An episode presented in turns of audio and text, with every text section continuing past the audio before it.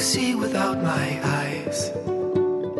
The first time that you kissed me, boundless by the time I cried.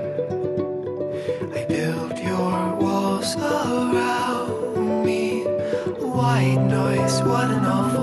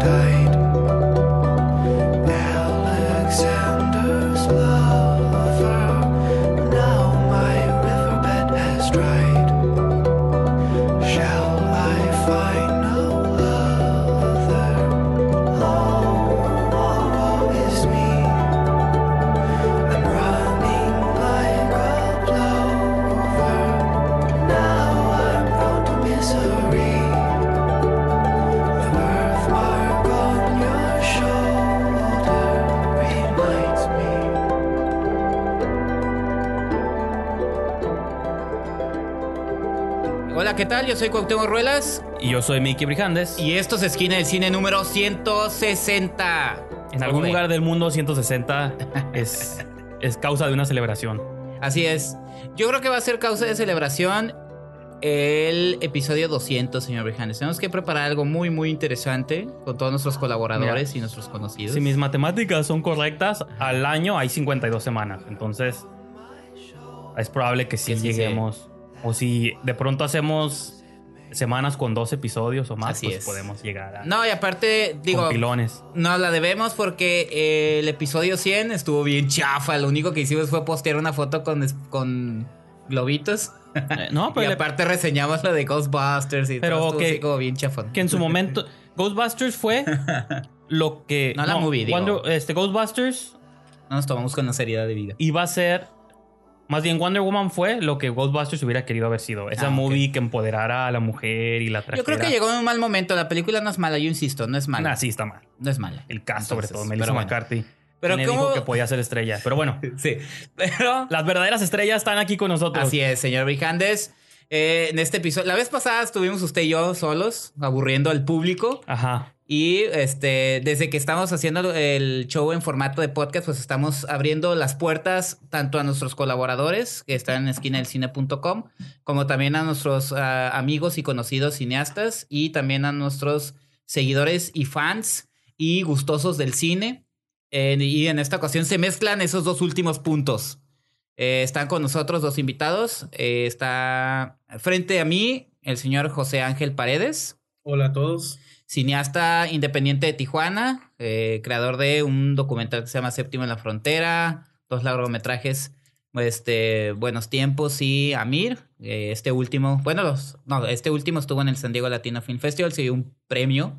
Entonces, para que lo presuma. varios premios eh, hay que es. presumir que ganó en Houston también No, y aparte, en Hollywood sí, aparte, eh, por mucho tiempo llevó un blog que se llamaba Zero Budget, donde nos tenía con todos los chismarajos del el medio de Tijuana. Y No lo has borrado. ¿verdad? Todavía está Ahí está, ahí lo pueden yo que tú encontrar. deberías ponerlo privado por un tiempo es cierto Sí. No, estaba padre porque también, digo, ojalá lo retome porque también había reseñas de O películas. sea, antes de Facebook, eso es todo raro porque antes de Facebook y redes sociales, que a pesar de que ya tienen como añitos, unos 5 o 6 años que Sí. tienen prominencia, hubo una época donde los blogspots, ya yo me acuerdo que Aronson Ajá. también tenía su Cinema Inc. y Sí, cosas sí, así. sí. Entonces, creo, creo que estuvo la era de los blogs donde Sí. ese era, era el lugar para estar ahí, Así ¿no? es. Pero la única la- diferencia es que yo era el único bocón que hablaba de literalmente de todo lo que pasaba en Tijuana, por lo menos desde mi punto de vista, ¿no? Y este, no, y nadie lo leía, pero todos lo leían, ¿no? Ah, sí, sí, sí. Todo el mundo lo leía, de Sí, hecho. sí, yo, ay, yo no lo leo, Pero ahí- en la noche. Bueno, todo el mundo Tijuana. sí, sí, sí. Sí, Era nuestro, aquí nuestro TMC. lo- localidad, ándale. Era el TMC de- nuestro de Pérez Tijuana. Hilton, ¿no? Así es. Paredes- Sí me dijeron Paredes Hilton, Paredes sí me decían. Neta, güey. Ok, ahí jálate nomás el micro. Así es. Bueno, Y presenta también. Y a mi lado izquierdo está uno de nuestros más fervientes fans. De nos, no nos ha dejado de lado desde que estábamos en el show eh, eh, vía televisivo, bueno, por así decirlo, ¿no? En Telenú. Y ahorita en podcast. Y también un gustoso del cine que eh, también lo conocí porque tomó, me voy a echar flores yo, ¿no? Di dos talleres de crítica de cine el año pasado en Rosarito y ahí también este, tuve oportunidad de conocerlo. El señor Omar González, ¿cómo está? Hola, un gusto estar aquí. Y o Christopher Dungaray, ¿cómo quieres que te digamos? Pero está bien. Ah, ok. Entonces, Dale, mi ¿qué- Cris. Así es. Y este, ¿qué es lo que te gusta del show o cómo fue que te fuiste acercando al show, mi estimado Christopher? Pues aparte de que tú me lo, me lo recomendaras, Me dabas puntos si lo escuchaban. ¿no? Le daba puntos en el taller. pues es como hablar con amigos Ajá. y me gusta saber las opiniones de la, de la demás gente. Ok. Del- Perfecto. O sea, está padre porque también digo, es el nuevo formato que estamos tomando y eso es una de las razones por qué también lo, lo Sí, intentamos pues hacer. lo, como lo hemos mencionado, la tirada es que cada vez se convierta más en mesa de debate, ¿no? De comentar películas, cada quien habla de las cosas que ha estado viendo, nuevas, viejas. Pues un programa de cine, ¿no? Ahora sí que si es la esquina del cine, pues tiene que abarcar un montón de cosas. Entonces, por eso se han dado cuenta, este año lo hemos tratado de ampliar un poquito más y conforme avance el tiempo vamos a irlo ampliando. Y repito, los invitados van a variar desde cineastas, fanáticos, críticos, blogueros, youtubers, este, el señor de la esquina que vende burritos o a lo mejor vio una película y la... O sea, chistes que... Y cine- siente la necesidad de comentarla y reseñarla, Sí, puede caerle. Incluso Sí, como ese elitismo que luego está detrás del cine y Ajá. pues, pues no, vea.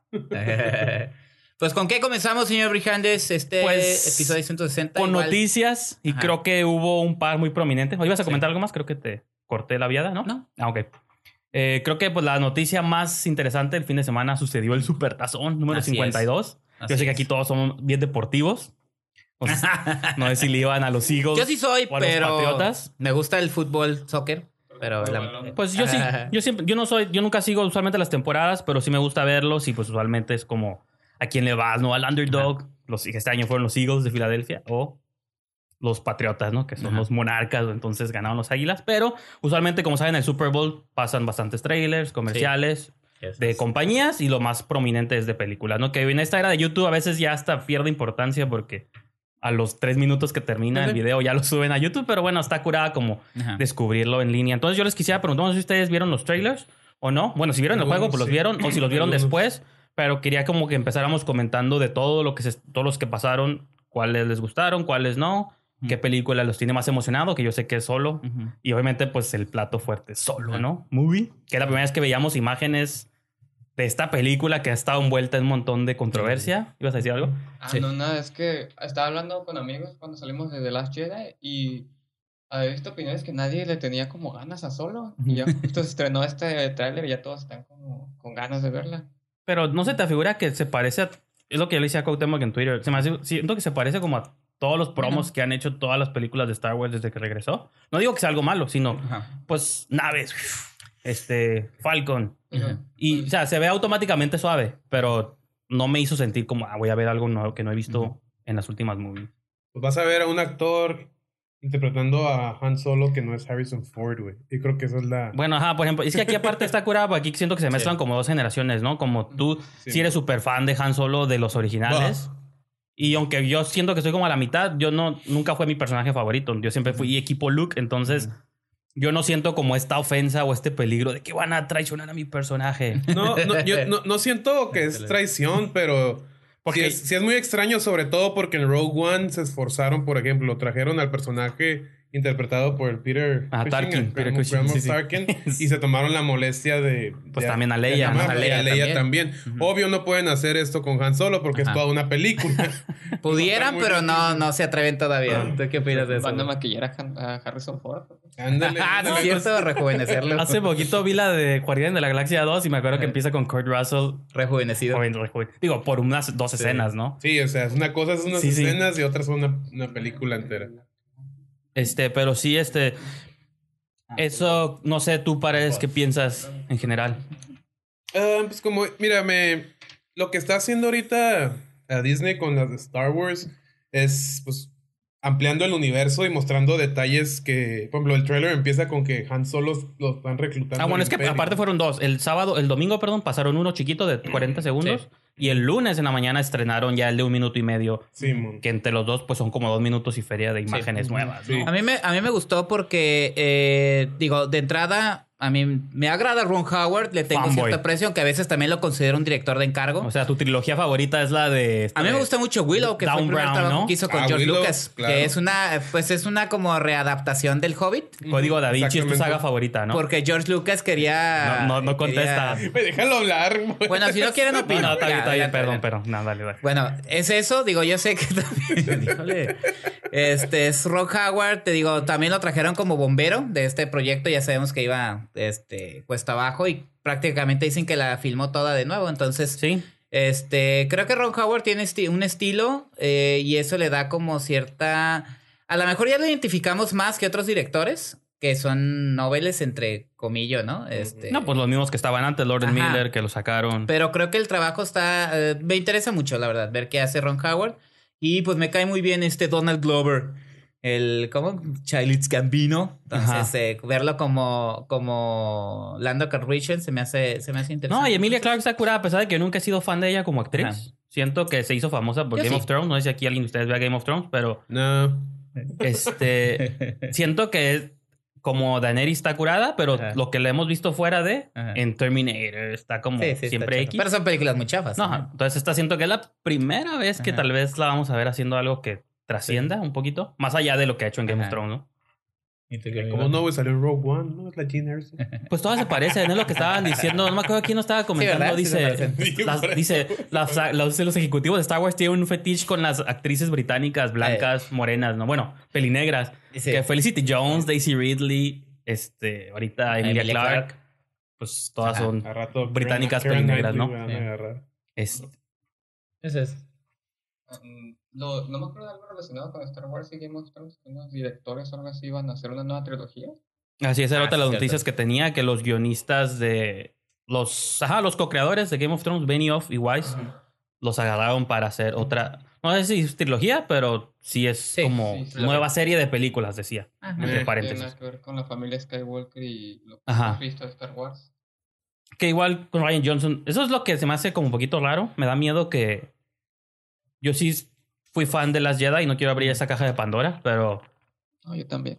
este, ah, bueno, No aquí hay alguien que aprecia el buen Te cine. apoyo. Sí, Este- ¿tú, oh, tú, tú qué opinas de esa nueva, de esa Pero- nueva trilogía que está saliendo ahorita que tanto la atacan? Pues a mí se me hace muy interesante porque, pues, ¿cuántas van películas de Star Wars con la familia Skywalker? Y los cómics. Ajá. Entonces sí me gustaría ver más. Pues más cosas de todo este universo que, van, que, han, que han hecho. Por ejemplo, ajá, ahorita que anunci- por ejemplo la de Ryan Johnson me da miedo que como las Jedi no fue tan bien recibida, bueno, por la crítica sí, pero no por los fans, de que hayan agarrado a estos creadores de Game of Thrones y que poco a poco digan, no, Ryan Johnson siempre no va a hacer su trilogía, mejor la van a hacer ellos, ¿no? Entonces, porque pues yo sí soy fan de señor Ryan Johnson, veo tu cara negando aquí. ¿Tú no? ¿No te gustó? Este, ¿No eso? mira, me gusta toda la historia de lo- Ajá. cómo están con los nuevos personajes. Lo están manejando bien. Pero sí se me hizo una rayada de madre como tratan a los Sí. antiguos personajes. Fíjate que yo me- Todos. Yo me considero fanboy, Todos. pero creo que Paredes me gana. Y eso que yo me considero un fanboy de Star Wars. Pues es que soy más grande que tú, me tocó desde más chico. Entonces... Pero Pero pareciera que no, mismo. fíjate, yo te sentía como más flexible, pero ya veo que eres medio, Sí, sí. no, no, medio hater. Ese es de esos de que... no soy hater. Ey, me gustaron. Bueno, Y sí de esos de se cagaron en mis mis personajes. Sí, pero se bueno, cagaron en mis personas. Sí, la verdad sí, güey. La verdad sí. pero bueno. Dilo, pues. Para Sí, comen- bueno, yo ya lo dije, mencioné el- sobre el de solo. Yo siento que son las Ajá. mismas imágenes, nomás remezcladas, ¿no? ¿Todo eso de Misión Imposible fue el que también se estrenó Misión Imposible, se estrenó Jurassic World, que a mí sí me tiene emocionado. Fallen Kingdom. Fue como más terrorífico esta vez, ¿no? Y la película de superhéroes así medio poco conocida, ¿no? Infinity War. Ah, sí, Infinity Ah, War sí. también. ¿Cuál? Es Ya un sé. cine independiente. ¿Qué es eso? No- Este, sí, sacaron un nuevo trailer de Infinity War. Ujú. Es, Sí, ya vi. ¿Mande? Yo No, Yo tampoco, güey. Yo tampoco. Yo me perdí, creo, algún par, pero sí, los, el que me dejó cautivado es el de la roca de Sky, Skyscraper, que es, Es una mezcla entre duro de matar y Sí. incendio en la, incendio en la torre, ¿no? Ajá, sí. Eh, sí. es un hombre. me- pero me gusta, son esas movies que hace Hollywood chafa, Ajá. pero que Con nunca- presupuesto, pues. no le fallan, pues. ¿Sale The Rock? Sí, la ¿Qué roca. onda, ¿Qué onda sí. con The Rock, güey? Pero ahora sea, trae una, trae una pierna, Ah, una sí, cyborg, prótesis. una prótesis. Ah, pero es el más- hombre común que va a Ah, trabajar, que su esposa es Neve Campbell. de Un la- guardia glorificado, Sí, le sí, dice sí. uno en una junta de... ¿Qui- ¿Quién es su esposa? Neve Campbell. ¿Quién es Campbell. ella? La de fama de Ya Scream. sé, güey. Sidney. Sidney de Scream. Oh, sí, claro. Ajá. Este. Entonces, ajá, como hizo un guardia glorificado y va, Así un, le dicen en, va a un edificio llamado Nakatomi Plaza. Ah, no, ah, Ah, me equivoqué sí. de película. No, pues es como... eh, Pero sí, desde que empiezan a pasar Ajá. cosas en el edificio y él es el único hombre Sí, que tiene porque que salvar. sigue, creo que toda la escena, va, toda la película, según entiendo en el avance, va a estar la parte de arriba en llamas. Sí, sí. Eso se, me recuerda mucho de la, una película. Tower in. Inferno, ¿no? Ajá. Sí, esa. Y este, pues duro de matar porque va a ser, como dices tú, Nakatomi. Nakatomi Plaza, Nakatomi ¿no? con- Sí. Pero ahora con la roca, ¿no? Pues son, digo, esos son esas movies como la de. Cuando fui a ver la de Hostiles, Hostiles, me pasaron un trailer que se llama Hurricane Heist o Tornado, Tornado Heist, no me acuerdo ya, tanto que me gustó que ya ni me acuerdo el nombre. Es de un grupo de eh, terroristas que quieren, van a robar dinero durante un tornado, un huracán, perdón. Ah, sí, ya sé. con- con el Entonces- Butler. No se sale Gerard Butler, no, sale uno de los Ah. que salían en Game of Thrones, digo, en Ah, ok. True Es que Blood. hay dos películas que el póster está igual. Unos vatos barbones y ponchados con metralletas y chalecos. Entonces no identifiqué cuál era cuál.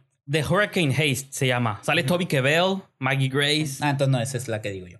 Este, sí, es, ajá, es un robo que está ocurriendo mientras hay un, un tornado, un huracán. Entonces, el dinero se da, sale volando y los trenes y todo. Entonces, se ve, se ve. ese Oye, cine- pero la otra gran nota que se dio en el Super Bowl fue el anuncio y estreno de, de Cloverfield Paradox. ¿Alguien la vio? Yo la iba a ¿A ver ver? para... para, No, nadie la vio, yo sí. Que le está yendo No, del nabo, ¿no? Ustedes, chavos. Yo me quedé dormido a los están 15 comiendo- minutos. Sí, pero... sí, pero no sé si era porque estaba cansado o porque la neta no me estaba interesando.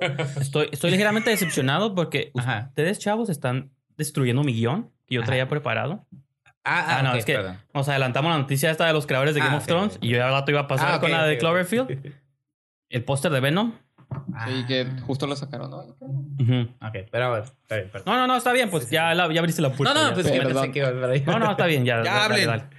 No quiero acaparar el micrófono. No, no, no. Pero no, nada más, pues tú fuiste el que la Ah, vio. ok, bueno, ok. Pues, no, Entre estos tantos trailers que anunciaron, uno de ellos anunciaron, sacaron dos. El primero fue Cloverfield Paradox. Ajá. Pronto decía Soon. Y eran imágenes de la película. Y terminando el Super Bowl, pasaron otro comercial que decía Cloverfield Paradox, ahora disponible en Netflix. Entonces todo el mundo se le cayeron los pantalones. Como, ¿what? ¿Ahora mismo? ¿Pero que no iba a salir hasta octubre esta movie? Y no sabía nadie, sabía la fecha, nadie sabía nada. Y pues resulta que. el Mi, mero- mi admiración para J.J. Abrams y la producción porque estas películas, las tres las han mantenido en secreto muy bien. O sea, saben que se están haciendo, pero de repente caen. O sea, No, Cloverfield, la primera, me acuerdo que nadie sabía de qué era Sí, la sí, película. no, el póster, nomás la estatua de la libertad. No, el trailer de, Ajá. de que caía Ah, no decían el nombre. La segunda, pues también llegó así de la nada. güey. Ni siquiera sabíamos que era Cloverfield. Hasta que después Cloverfield 10. Y la tercera, pues también de repente, ¿no? Y está chido que cada vez cortan los tiempos de estreno. Ya al rato yo creo que van a transmitir la movie mientras la están filmando porque la primera pues sí fueron un par de años en la que salía. La segunda la anunciaron en enero y salió en marzo. Y esta la anunciaron el mismo día y salió el mismo día. Entonces la que sigue, mientras están filmando Cloverfield, puedes sintonizarla, ¿no? Puedes verla en vivo. El chiste es Ah, sí. acortar los tiempos, Sí, pero No, yo creo que ahí lo que está, el, el- lo que hizo Netflix, digo, independientemente, la película está siendo apaleada. Este es la manera de distribución y de sorpresa que está manejando. Por decir, nos alejamos de la distribución normal en cines sí. y no nada más nos aprovechamos de un evento importantísimo a nivel mundial, a nivel mundial como es el Super Bowl, y juegan un poquito más, a, como ahorita tú mi- mismo lo mencionaste, o sea, lanzan avances, pero a ratito lo ves en YouTube, aunque Sí. esté curada, pero ahora ya están anunciando estrenos de películas como lo pueden hacer, porque en- de otro modo no pueden decir, No, ah, láncense al cine, ya está en cartelera. No, pues es, es velo en tu casa, ¿no? Pero, por ejemplo- de ver el... Algo muy interesante esto y yo creo que responde ya también como a secretos que pasan tras bambalinas de que la pel- de que que tiene que ver relación específico a Paramount, de que Paramount está pasando por una crisis ahorita de propiedades, Sí. de cosas. Este, esta es una película, o sea, la saga de Cloverfield es de Paramount y como han tenido un montón de fracasos en taquilla reciente, ya ves este Mother, que aunque me encantó la mejor movie del 2017, como que están apostando, siento que ya se han tirado como le dicen patadas de ahogado, o sea, de que Pues están sostenidos con o sea, Transformers. sí, por eso, pero ya tampoco. O sea, Transformers, esta fue la, la quinta, fue la menos taquillera de las cinco. Ah, ok. entonces, Mother, o sea, están como, vamos a hacer esta película extraña que no tendría por qué salir en cines, cine de arte, pero mainstream. Ujú. Y funcionó, para mí funciona como movie, pero no Y funcionó la ahora se están aliando con masa. Netflix, ¿no? La de Anihil- Aniquilación, la nueva Ah, película de Alex sí. Garland, no va a tener estreno en cines, va a salir directo en Netflix. Nomás en Estados Unidos, en cines selectos. ¿Cuál? La de Aniquilación de Alex ¿Cómo la Garland van a lanzar? va a ser Netflix, nomás. En México, en cualquier en todos los países del mundo va a ser Netflix, nomás en Estados Unidos va a salir en ciertos dos o tres cines. Sí, para que si se mete de acuerdo en alguna categoría de cine de Oscars para el próximo Pues año. sí, pero en es eso, o sea, es una movie que estaba pronosticada para Sí. estreno en cines y ahora va a salir una movie de Netflix. Ah, qué raro. Que ya hemos discutido aquí como si sí, sí. salir de Netflix o no es bueno o malo, mata la experiencia del cine o no. Ajá. Fíjate que esta movie de Cloverfield me hizo pensar, o sea, me puse a pensar si la anterior, la de Ajá. Avenida 10 Clo- Cloverfield 10, 10 Cloverfield Lane, perdón, perdón. si me hubiera gustado, que no sé hablar, ya, no. Si la película de Avenida Cloverfield 10, perdón, Ajá. si se hubiera estrenado así en Netflix, si hubiera tenido mismo impacto que tuvo esta, pues porque la otra la vimos en el cine, la vimos en pantalla grande, Ujú. curada. Esta movie, a pesar de que tiene elementos visuales muy interesantes, siento que, bueno, yo no pude conectarme mucho con la movie. Ahorita le hacemos mini Sí. review si quieres, pero yo realmente salí así como... Como que siento De que... esta nueva. Sí, empezó. O sea, la Ajá. primera está curada, la segunda está curada, hizo algo completamente Ajá. diferente. Esa también hace algo muy diferente. En cuanto a distribución. Pero ya las. No, en distribución, pero como movie ya también marketing. dije, esta movie. Bueno, lástima que ustedes dos no la vieron porque Sí, sí. sí, la- yo sí Ah. la quiero ver porque pues, Tú- soy fan de la saga. ¿Tú la voy viste? a ver nomás para poder criticarla. Porque, o no sé tú qué te pareció, ¿no sientes como que es refrito de un montón de cosas? Sí, pues yo sentí que estaba viendo Alien, pues sí vi que estaba viendo Sunshine de Danny Boyle. Event Horizon, Porque de Paul sobre- Thomas Anderson, ah, de sí, Paul me ganaste. W. Anderson. Paul W. Anderson. Sí, especifica. Paul o sea, Thomas de- Anderson. P.T. Anderson. No, no. Paul- Sí, Event Horizon sí, con Sam Neill, ¿no? Sí, de este- hecho la volví a ver. Y luego hay otra que se llama con este... mm, Dennis Quaid y Ben Foster, no me acuerdo cómo se llama. No, pero bueno, sobre- incluso el año pasado salió Live, salió Alien. Ah, sí, Covenant. cierto. El antepasado salió Passengers. Sí, yo no vi nada nuevo, ¿eh? Yo, y luego ya me estaba la... También es muy predecible la película. Lleva, te digo, yo vi 15 minutos y ya sabía de qué iba. O sea, ya sabía de sus mundos paralelos. Y ah, pues entonces eso fue lo que pasó. Es que el, ref- el- el referente muy claro creo que es la de Event Horizon, que es una movie que también ahorita ya es de culto en su tiempo. Es la mejor obra de Paul W. S. Anderson. Pues Resident Evil yo me atrevo ahí. No, Resident Evil. esa. Esa es la más... Kombat, güey. Esa es la más arty. Ah, Mortal Kombat. Esa es la arty como la de Pain, la de No Pain No Gain. No, de- fue- Es Michael Bay. Michael. Sí, sí, es una movie que pasó por muchos problemas de producción, pero yo creo que sí es una película que marcó como muchas tendencias, incluso hasta en los videojuegos, ¿no? Como esta idea de demonios espaciales, o sea, es como... Ah, Pues Doom. Mortal Kombat también estuvo divertido Ajá. en su momento. Bueno, sí, pero me refiero a que de él digo. la de Event Horizon es una movie que es- intentó como cosas tan disparatadas Ajá. que siento que ya el culto la ha abrazado un poquito. Pues sí. Que es como demonios intergalácticos. Ajá. Pero esta movie también quería hablar como de realidades paralelas, Sí. y, pero no tiene sentido. Como que no hay No, reglas, la- más bien. verdad, te digo, yo tuve 15 minutos y te empecé a pestañear y dije, ah, la quité la. Dije, Ujú. luego la veo. Como la veo serie. en el transcurso de la semana. Como serie web, ¿no? Ya, Ajá, como serie sí, web, sí. en Algo pedacitos. güey. Por ahí vi en tus comments de que me quedé a la mitad. y yo, ay, ya. Ok. este, no, pues yo sí la vi completa y al final dije, no, pues no. Esto no es Cloverfield, ¿no? Ajá. Pues al final O sea, no, sí, hay una conexión, pero Ya le empecé a adelantar. también la de Avenida Cloverfield 10. ¿Sí? ¿Dónde está el monstruo? Y ya lo vi. La de Avenida Cloverfield 10 también tiene ligera Ajá. conexión. Es que sí entiendo lo que están queriendo hacer. Son como movies que ocurren en el mismo universo, Ajá. pero Ajá, independiente. son... Sí. Lo único que ocurre similar es, son los ataques de los monstruos, ¿no? Sí. Pero son historias que están pasando en lugares alternos. Pero igual y si no se conectan no hay tanta bronca. Esta es la que está rara, pues nomás, no sé, Sí. como que no se parece a un montón de movies que he visto Sí, no, recientemente. yo también. Crew espacial atrapado en una Digo, nave. y demasiado predecible. Es sumamente predecible. O sea, no, Pues no, sí. no, la verdad a mí no me, no, no, no sé, no, como que no me impulsó a, a seguirla viendo, pues. A la mitad introduces un personaje nuevo, misterioso y Ajá. Sí, sí, sí. dices, ese va a ser malo y crees que va a haber un twist y no, sí te resulta siendo malo. Spoiler. Entonces, sí. así. Que, pero no sé, al, al final quiero caer en lo mismo de que no sé si el modo de estreno, si la, Pues nomás. Toda esa es lo que va a emoción. marcar un precedente. las expectativas no las subieron tanto que era in- imposible que la movie se mantuviera. Ahora, también hay que ver el tipo de, de la cantidad de descargas que tuvieran, que tuvo la película. Entonces, porque al la- lanzarla ese día, hay mucha gente viendo la tele y va a pasar como Bright, ¿no? A lo mejor. Aunque Bright es un caso distinto, de que sí le gustó a la gente, este yo creo que fue por impacto. Entonces, quién sabe cuáles vayan a ser Es las que cartas que juegue Netflix en todavía distribución. Yo hasta digo la- que no está tan No, cool. hasta la fecha sigue siendo un misterio cómo funciona Netflix.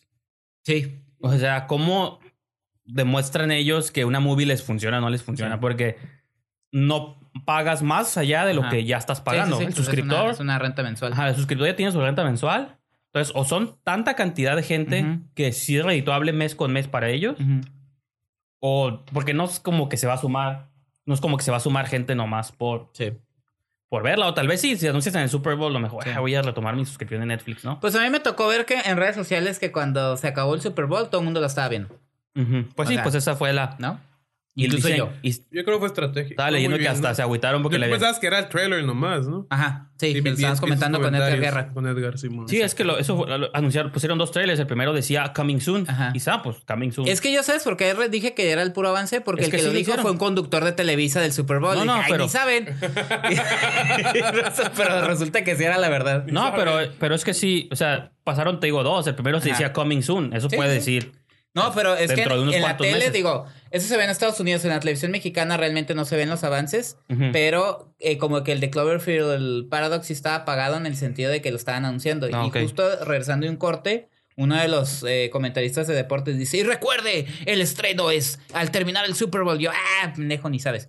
Y ya empecé a alegar ahí con el Edgar Guerra y el Edgar Guerra, no, sí está, era chécalo, ya vi notas como a los cinco minutos Sí. después.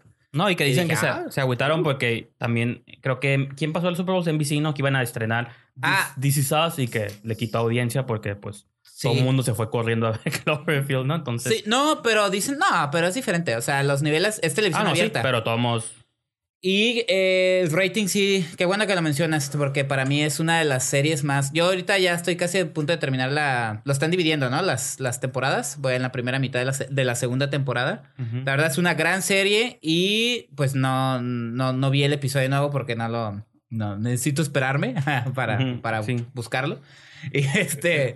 eh, pero sí, los niveles de rating fueron muy, muy elevados y creo que dentro, bueno, son géneros totalmente distintos, ¿no? Hay gente que la ciencia ficción y la, la- el cine espacial no le gusta. Para esa otra gente que está este, más eh, interesada en el, en, el, en el drama que es This Is Us, eh, la verdad sí se está convirtiendo en un fenómeno esta serie. En su segunda temporada, como que la empezaron a descubrir poco a poco y ahorita sí, la verdad, no manches, no había visto algo tan intenso. Pero bueno, se las recomiendo. Eh, y esto yo, hablando de la competencia, si pueden, suscríbanse a Amazon Prime. Ahí está la primera temporada completa y la pueden checar, la de Is Us. Este, ¿Cuánto nos paga Amazon Prime para hacer comerciales? Nada. ¿Cuánto nos paga Netflix? Pero ya Y- todo mundo, dígame usted. Todo el mundo habla de Netflix, es imposible. Pues, ah, pues Amazon, ya, de, olvídense de Netflix. Oye, pero Amazon Prime no lo puedo ver. Me dice que no estoy en el Es país que tienes que pagar una mensualidad. Ah, sí. Sí, estoy pagando Prime. Pero si pagas el Prime gringo, no funciona en México. Tienes que sacar el Oh, mexicano. pues. Pero es más barato el mexicano, así que Sí, está más barato el mexicano. Sí. son unas por otras. Tienes Y que tiene el mismo dos, cat-. El catálogo en series es el mismo, nomás cambian las películas. Ah, no, sí. Pues Ajá. sí. Y pues bueno. No, pues eso sería Sí. como las noticias principales. No sé, digo, si alguien más quiera comentar algo. ¿Alguna Que haya nota, visto. Omar, que traigas? Vi por ahí. No sé, solo, solo hemos visto que también Black Panther ya se está Ah. llevando el 100% en Rotten Tomatoes, así que Yo ya estoy preparándome para odiarla. Ya, ya me estoy poniendo la pintura. Yo, yo, yo ya vi este, yo ya vi comentarios de que dijeron el año pasado fue políticamente correcto Ajá, alabar cuando- a la Mujer Maravilla. Ajá. Ahora es Y Black que Panther. ahora es por, por, Por ser Black afroamericano. Pues ya la veremos. Entonces, Es que a mí sí me da miedo eso. Por eso yo voy a entrar a hater. Yo 100% lo admito. Lo digo aire. Es bueno porque si entras con expectativas bajas, a lo mejor te gusta. No. Yo ya estoy entrando. Ay, no, no quiero. No, no son expectativas bajas, son expectativas altas con intención de odiar. Ok. Porque yo sí siento Que, pues sí, o sea, de que Pues algo, algo que ya que tiene un 100% como que... Bueno, Lady Bird tuvo 100% mucho tiempo y ahí estoy. Pero ya es como le fue, la Ay. palearon. Ay, bajó, bajó un par de puntos. Get Out también estuvo No, no, no, 100%, pero- ¿no? Así que Get Out tuvo. Pero Lady Bird rompió un récord de que estuvo más tiempo en 100%. Pero Get Out estuvo un tiempo Sí. Pero también ¿Y, Get creen Out. que, ¿Y crees que también fue por...? Get Out es el Black Panther del año pasado. De hecho, sale Daniel Kaluuya aquí en Black sí, sí. Panther. Yo no sabía. Sí, No, pues entonces cada una es por algo. Lady Bird porque es una No, directora. no, pero Lady mujer. Bird yo sí la apoyo, Lady Bird. No como nominación como directora, Ajá. pero sí como... Pues a mí me dan igual los Marvel Super Ok. Heroes, pero bueno. Sí, a mí también, ¿Qué vas a pero voy a verla, vamos a verla todos aquí, creo Sí. que la vamos a ver eventualmente. Eh, Ajá. Y pues ya daremos nuestros dos centavos, ¿no? Pero sí, Black Panther. Ok. Digo, como De las cuatro películas que van a salir ese día, pues yo creo que va a ser la última en la lista. Para mí. ¿Qué otras van a salir? Va a salir, creo que All the Money in the World y Lady Bird. Phantom Thread también sale, ¿no? Sí, Ajá. también. si Ah, tienes ok. que ver una, yo te diría que veas Phantom Sí. Thread. ¿No Lady Bird? ¿Mande? No Lady Bird. No, también, también. Buen debate. Las dos el mismo día. Y All Sí. the Money in the World. Las dos el Es- mismo día. Esa no sé, como que también siento que tuvo escándalo nomás por el cambio de actores. Sí. Ah, Lo de realmente no sé. Ya, ya te dan ganas de verlo un montón. Ah, no, pues digo, no puedo debatir tú si tú la quieres ver, vela, pero así como Un maratón de tres películas y luego Black Panther. como puede ser. como cinéfilo te diría ve Phantom Thread, como homosexual te diría ve Lady Bird y como No, no es cierto. Este No es cierto lo de ver Lady Bird. No, es cierto. Cabrón americano. Y como hater afroamericano, ve Black Panther. Black. Black Panther. No, Ah, es ya cierto. Este. Entonces, ¿qué? ¿Con eso cerramos las No, noticias? sí, pues ahora vamos a comentar Ajá. las cosas que hemos visto en estos Sí. días. Este, el gran, la gran comentario va a ser de post, se la vamos a dejar al último. Ajá. También Call Me By Your Name la dejamos al último. Ajá. Y... Comenzamos con las que nomás vieron, que vio una Ah, sí, persona y que no vimos los demás. Ok. De, de región salvaje. Pues yo iba a comenzar. Bueno, está bien, no, vamos a darle Ajá. a quién salva. Pues sí, es, es de Paredes no la vio, nosotros ya la hemos comentado. Sí, sí. Partimos de ahí y ya la comentamos nosotros. Este, la primera chica que vemos es Verónica, es una chica que está en el campo. No, como- no quiero hacer statements aquí, pero la mayoría son actores este, que no habían. Bueno, yo no los había visto en películas antes. No sé si. Bueno, qué nada más, tal. a, excepto, a excepción de Den Villavicencio, que es Ah, un bueno, actor sí. de Tijuana y que lo Ujú. conocemos. Este, pero sí, te digo, esos no, no, realmente no son actores, sí son actores, pero no son estrellas, que Ujú, es sí, diferente. sí. Ajá, no son, no No son está Luis conocidos, Gerardo pues. Méndez, ¿no? Nada eso. Sí, son actores que escogió eh, a Escala- Escalante en un casting que hicieron entre Guanajuato y Tijuana. Y con todo respeto, son malitos bastante. Ya que la volví a ver la sí. película el fin de semana, Pues, sí son actuaciones muy medio raras. que noté. Incluso el, el Eden. Sí, Sí, también. ¿Eden? ¿Qué? Sí, es una La- actuación la- malita. no, el mi Brijandes ya es por. No, hate, no, las actuaciones no. tú porque fan, tú más bien te ciegas como No, fanboy. pero a mí, a mí se me hace que funcionan no, perfectamente sí bien funciona, con la no, película. sí. La película no deja de ser un cinco estrellas, pero Ajá. las actuaciones no son su más grande fuerte. Pero es que siempre han sido así las actuaciones en las películas Ah, no, de pues Escalante. bien. Pero bueno, ya, Pero ya. está ya. bien. No, Pues digo, tu fanboyismo. Sí, perdón. el, el Mickey el- Lo bueno que Omar está conmigo. primera- ah, bueno, no sé. sobre las actuaciones, sobre las actuaciones. Que com- como es, hablan tu propio idioma, a veces como que pronuncian algunas cosas o hablan así. Hablan y de repente se cortan y la otra empieza a hablar, entonces no se siente a veces un poco natural, pero No, pero te digo, la, la, la película en sí trata sobre, sobre el, el- Está ubicada en Guanajuato y conocemos al personaje que de- los que acabas de mencionar, que es un matrimonio que tiene... que es disfuncional, que tiene problemas de, en todos los sentidos, ¿no? Sí, sí. Y después conocemos a Verónica. Menos económicos, porque Ajá. son riquísimos. No, no, sí, porque son, son de familia acomodada. ¿no? De, Y de después conocemos que a Verónica. Obleas, ¿no? Y-. Y eso, los secretos que acabas tú de mencionar es que... eh, Fabián, ¿no? Ajá, es una familia, una pareja insatisfecha, incluso sexualmente.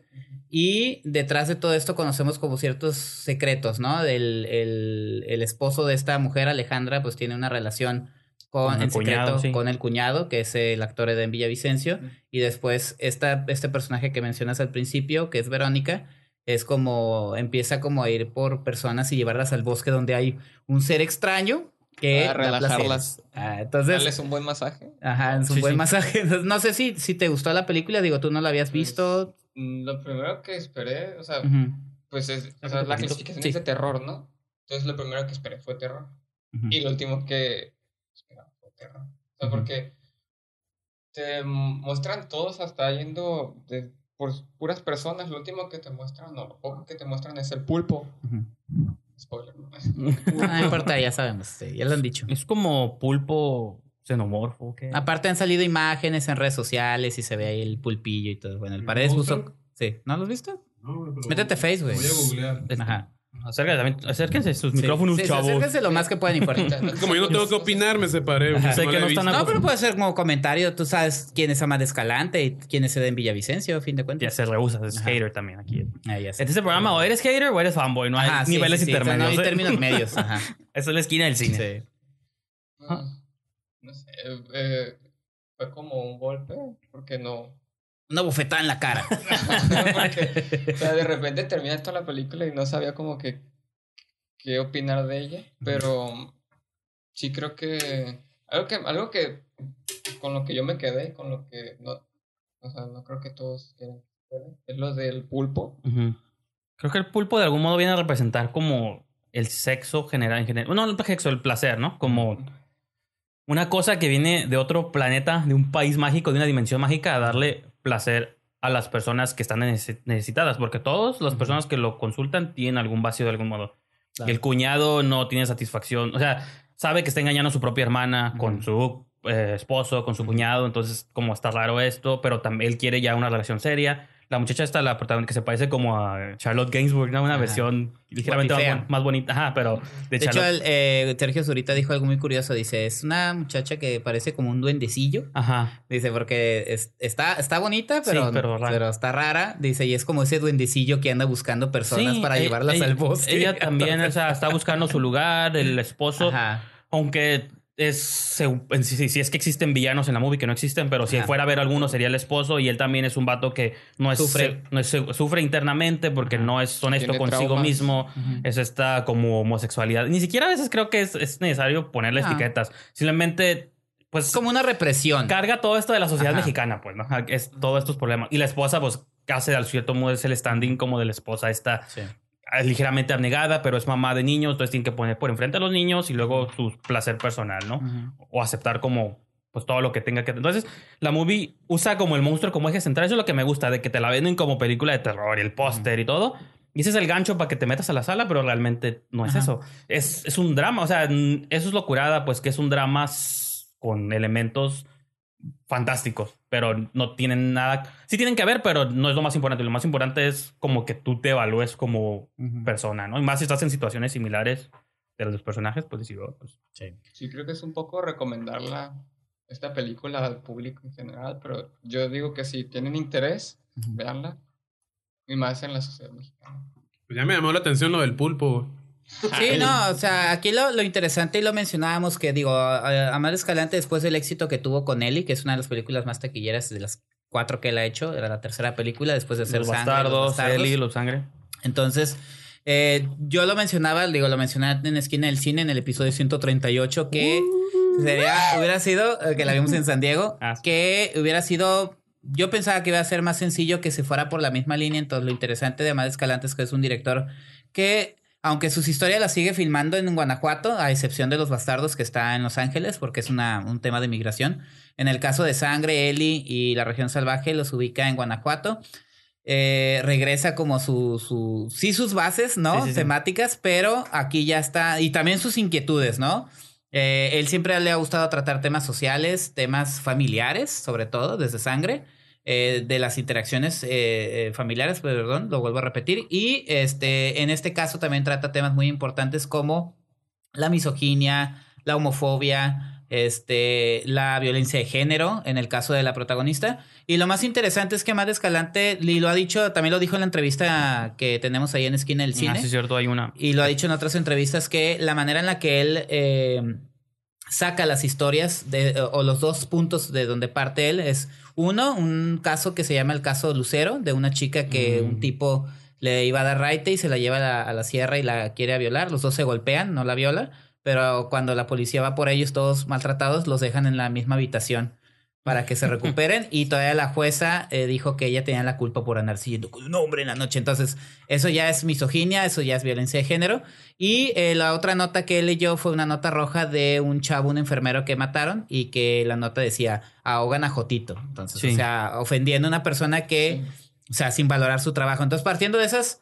Eh, Amado Escalante une esas dos historias. Digo, no, sé, no son adaptaciones de esas dos historias, sino que son eh, hi- hi- historias que él ve y las mezcla con esto género fantástico de horror. Que tiene todo, ¿no? Terror, terror humano, horror. Pues es eso. Es que es fíjate- eso, pues, ¿no? De- Fíjate de- que esas, qué bueno que dices eso, porque son, son cosas que me gustan mucho y no lo mencioné Ajá. y no lo hemos mencionado. Me gusta, como me recuerda con esas películas como The Monster, que Sí. creo que no la han visto, pero donde sale Zoe Kazan, es como Sí, hace sí, dos sí, no, años. yo sí la vi. De movies que Ya la vi, por fin. son movies donde si hay un monstruo, Sí. pero lo más importante es, hay se, detrás. es cómo se tratan las personas, ¿no? Como esa relación de madre-hija medio torturosa, torturada, ¿no? Acá también me gustó eso que dijiste de que si hay un monstruo y hay cosas raras, pero lo peor de la movie es cómo los humanos Sí. se tratan entre sí mismos, ¿no? Y a fin de cuentas, ese monstruo es un catalizador para que Sí. ellos tomen como ciertas decisiones en su vida, ¿no? Entonces, No, y, y incluso el monstruo, el mutante este, Ajá. es un ente que viene como a dar placer, vilmente Ajá. es su único trabajo, y aún así los humanos ni siquiera saben moderar su placer. Exactamente. Y hasta lo bueno lo abusan. Sí. pues. Es como su vida está llena de maldad, pero hasta la poca cosa buena o, luz, o cos- que hay, hasta esa la abusan. Y incluso puede ser como representativo de la religión o de otras Sí, cosas sí. de que hasta algo positivo lo transforma al humano Sí. en algo negativo, ¿no? En- de como no sabe manejar las cosas. no, Pero- sí, te digo, la puedes interpretar como. Sí, sí, y eh, eso es una de las... Es una de las tantas interpretaciones que le puedes dar. Ahora, de, de la parte cinematográfica, yo sí lo quiero decir. Amal Escalante ha evolucionado mucho como director. Tanto que el tipo ya este, los guiones los trabaja en conjunto. Dice, yo no tengo la capacidad de ser guionista. Dice, yo escribo las ideas, ¿no? Sí. Pero ya han sido entre su hermano y otros dos guionistas, Gibran, ay, no me acuerdo, pero él también hizo el guion de La Jaula de Oro Ey. y Güeros. El guionista que está trabajando con él, este, ya se trabaja en un departamento de edición aparte. Ya está trabajando con actores. Porque él Y también empezó con no. el concepto de Carlos Reigadas, de no actores, No, y en en la todo- calle y los agarro, ¿no? y si incorporamos también un elemento extra son los efectos visuales, porque es una Ah, no, a eso voy. Ah, los efectos visuales fue un equipo de Noruega Sí, que sí. le ha trabajado los efectos visuales a las películas de Lars von Trier, que son estos efectos Ah, sí. que no son muy constantes, que son así como escondiditos. Fíjate que aquí hay otra, una escena, no sé, digo, no sé si la volviste a ver recientemente, pero me gustó. Yo quisiera haberle preguntado a Matt ¿La de los Escalante animales? cómo hizo la escena de los animales. Ah, sí. Si es un montaje, si son generados por computadora o si cómo reunió puros Sí, sí, animales sí. en celo. Casi y- no ha dicho nada de eso, ¿eh? ¿No? Se enfocan más en el Sí, sí, pulpo. ajá. Porque, o sea, es, es en el mismo charquito ahí en un pedacito Ajá, de lodo, sí, sí, ves sí. ardillas, lagartijas, todos están teniendo sexo. Que eso Bueno, es anticristo también. de- Ah, sí. Y sí lo Sí. dijo, dice. Pero. Son es- referencias, sí, yo sé. No, entiendo. sí, no, no, pero, no acepta. Eh, pues por algo se trajo el equipo de Lars von Pero está bien, cosas. pues hasta una actriz que se parece a. Charlotte Gainsbourg, ¿no? Así Sí. que se- Ah, sí, cierto. todo lo de Lars von Trier, pero no sé. Sí, pues ya para cerrar, Omar, no sé qué quieras decir de la película, para cerrar ya lo de la región salvaje y pasar a, a la siguiente movie. Véanla. Véanla. Digo, pues para apoyar también, ¿no? Ap- véanla y no se ven también con la idea de que del pulpo. ¿Cómo no? Está curada. Pues sí. Pero si realmente quieren apoyar cine mexicano, vean la prima. Bueno. No sé si el señor Paredes había visto otra cosa antes de que Ah, ok, usted se aboque a la bien. prima, señor Paredes. No, no, vamos a hablar del artista del desastre, porque tú no lo has comentado. Comentan. Disaster artist. Sí, sí, sí. Pero ustedes ya hablaron. No importa. Nah, no importa. Llegué tarde. ¿Tú ya la viste también, Omar? Sí, sí, la Ah, pues, Ah, pues, con- a ver, adelante usted, señor Vamos, vamos por una torta, y los Sí, vámonos. hablar. Simón, Simón. no, pues apenas este, ah, este fin de semana tuve la oportunidad de ver la del The Disaster Artist. ¿Cómo le dicen en español? El artista del desastre, Obra dos maestra. puntos, obra, obra, maestra, ¿no? Eh, Simón. Es sarcasmo, ¿no? En el título, güey. No, pues así le quisieron jugar al. ah, no, yo sé, pero ya. es- Yo creo que sí. Fíjate que esta película, ¿tú ya la viste, amor? Sí, sí, sí. me ¿Sí ¿Te gustó? Sí, aparte Buenísima. por- porque sabía la historia de antes de Tommy. Te inspiró como cineasta de que, oh, quisiera. Pues Inspiradora, mira, ¿no? es que es- obviamente es inspiradora por ese lado, ¿no? De que Está bonita. na- nadie le puede, o sea, este güey nadie le da trabajo porque está bien raro, pero entonces decide él hacerlo, él hacerlo solo. Entonces, esa, esa inspiración sí. Pero mira, y creo que te lo escribí por WhatsApp a ti, Mickey. No importa, o sea, la película acaba, bueno, no es spoiler porque todos sabemos lo que Tú cuenta, pasó tú cuenta, final, no pasa nada. Sí, sí, cuenta. De que pues la película Sí, se no, convirtió O de sea, culto. y aparte no se llenaron las salas, así que estaría raro que alguien que no supiera lo de Tommy Wiseau viera esa Exacto. película. Digo, es feo, pero pues aún así se. Exacto. Entonces, pero bueno, el, a pesar de que tiene un final feliz porque Tommy Wiseau pues logró su objetivo de ser famoso. Um, Relativamente feliz, porque también es una fama muy es que volátil. es el- es- ese- eso es lo que por, pensé. famoso No por ser evitar- raro, pero no por ser cineasta, que No es el pude- sueño inicial. No pude evitar sentir un poco de Lástima. pena, güey, por el, por el personaje. güey. O sea, Y más por, por, porque él, pues, cuando inicialmente se comienzan a reír de su película, él, él llora en la esa sala y se sale. Súper bien hecha. Y me quedé así como que, o sea, y sé lo que va a pasar al final, pero digo, pues, No, y qué esa- triste porque no quería eso él. Y esa escena resumió en una función lo que pasó a lo largo de muchos años. Exacto. Porque realmente en la primera función No la gente eso. reaccionó mal. O sea, Pues es que es la Sí, ficción. sí, por también. eso. O sea, es una, liber- una a fin de licencia, es una licencia creativa que tomó Jim Ajá, Franco que está curada. Cinemáticamente está curada. Pero eso es lo más. Es más triste pensar todavía que en la vida real ni siquiera él tuvo esa satisfacción de la primera noche. Exactamente. Que la gente Sí, respondiera. de hecho, estaba leyendo que la gente pidió que le regresaran su dinero. o sea, y sí se reían, pero no, no, no, no le dieron admiración al, Ah. al, al- al- al- a Tommy, ¿no? Entonces, sí, me sentí, me, me encantó la película, pero... Y yo ya sabía esto, desde que leí la historia verdadera, dije, pues qué suave que este sale en Jimmy Kimmel, fue a los Globos de Oro, donde el James Franco quitaron le puso un alto. o sea, es, él- es una persona, es millonario, como me dijo. No, me dijo- eh, yo le digo a él que la- mi ligera, mi, mi, ¿cómo dice? Mi piri o como le llaman pena hacia él es mediana porque sigue siendo un millonario misterioso Ajá, que bueno. Sí, pues, pues, No él- sé qué tanto era un capricho nomás querer sí hacer cine y qué tanto no, pues, o sea, Pero Pues, este- fue para cumplir el sueño de su amigo. que- del Greg. Pues que- fíjate que ese es un punto clave, creo que de la movie que que casi habíamos se, se menciona pocas veces. Creo que más está hasta curada más como una movie sobre amistad, sobre dos amigos Sí, exacto. que de principio a fin se apoyan, aunque los dos son malos o saben que su camino no, porque Sestero tampoco es el mejor actor del mundo, No.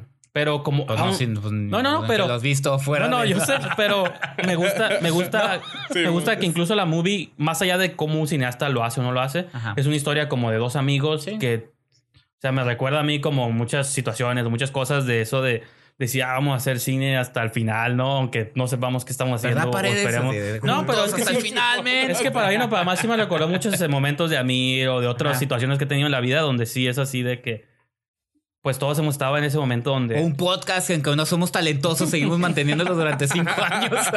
pues somos millonarios también, ¿no? bueno Sí, fuera, exacto. Master, bueno fuera. Sí, entonces este, siempre eso, eso me saltó mucho y estaba leyendo una crítica negativa de la película que dijo esto. Dijo que la película no se... No, no, este... No te hizo entender a Tommy White, sino lo ve como desde fuera, pero me puse a pensar, pues mira, para empezar ni siquiera sabemos de dónde es. Pues es que ni él No mismo... sabemos de qué edad tiene. Es, in- imposible este, profundizar en qué pasa en la cabeza de Tommy. Por eso la película astutamente se enfoca Y casi, desde el punto de vista de, de Greg. Cistero. Pues aparte está basada en un libro de Y basado en pues. un libro de él, exacto, ¿no? Pero, está bien, ¿no? Yo creo que esa decisión de Franco también de dejarle como cierto misterio a Pero Tommy es que eso, Wiseau eso está suave. hace que la película funcione aún más. Porque si fuera una bio, con lo que mencionaba Sí, la vez sí, una pasada, si fuera una biopic normal, que desde sus orígenes y un flashback de niño y cosas lo- No, o sea, el vato choque. siguió misterioso hasta en la película que dices tú, bueno, y ese va como lo del cheque del Es, Seth Rogen. es más bien... Así que De se el sorprende. cheque y dices, ¿de dónde saca la lana ese tipo, no? Yo pensé que iba a votar. Ah, Creo que es más bien cómo lo ven los demás. Ajá. Y también cuando ya están haciendo la movie caen estos del artista torturado Ajá. y de que quiero que todo sea así, tengo que salir Sí. desnudo y todo, o sea, Sí, sí, sí. como cosas innecesarias, cosas innecesarias, pero que ya son estas cosas de ego de artista de que tengo que poner esto porque Sí. esto es lo que estoy haciendo, pues, ¿no? De hecho, también risa la escena esta del guion cuando lo están leyendo, de que sabemos que es un mal guion, pero los dos, oh, está curada, no puedo creer que hayas escrito esto. Yo creo por el hecho de que, no sé, de que escribió un guion, o sea, y, y, luego, y, y después, este, y tocando una pizca de controversia, No, pues pero sí es- me molestó mucho. Apenas te iba a preguntar eso, si crees que esnovearon, o si creen los tres o cuatro, yo también incluido, si esnovearon la movie o no. O Sí. snuff de que. Sí, bien cabrón. Ajá. Perdón. No, Sí. está bien. Sí, No sí.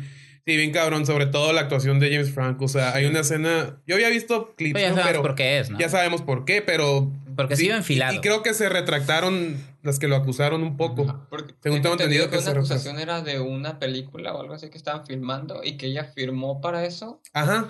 Ah, Algo así. Sí, o sea, le, le dieron en la torre, pues. Y ujú. Hay una escena en particular de la película en la que están discutiendo. De hecho, la escena cuando van a grabar la escena de sexo. Ah, Sí. O sea, es una escena muy intensa que se están gritando y todo eso, pero lo increíble es de que el James Franco, digo, tal vez para un actor es normal, pero me impresionó cómo mantiene, se mantiene en personaje, mantiene el acento, incluso en escenas que tanta es la intensidad que yo dije, ay, se le va a salir el- su, su- su acento No, normal. ¿no? y, Su- y eso es como lo raro que James Franco. O sea, a pesar de que está haciendo algo que puede rayar en la parodia o en la sátira o en la imitación, porque es que el personaje es chistoso, Tommy Wiseau es chistoso.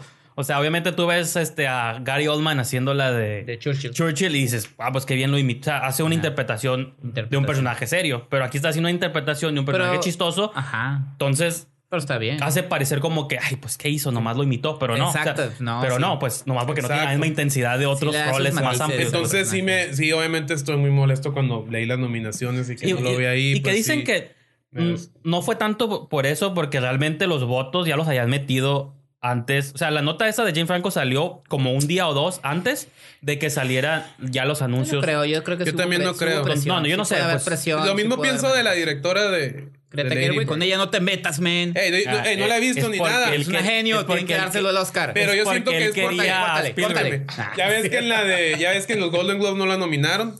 Él quería Y los, Spielberg. Pero cri- los- los criticaron. No, no, no, escúchame, espérate, los espérate. criticaron mucho. Los Golden Globes no valen nada, ni las votaciones valen de los Golden Globes. Tú guíate por los sindicatos.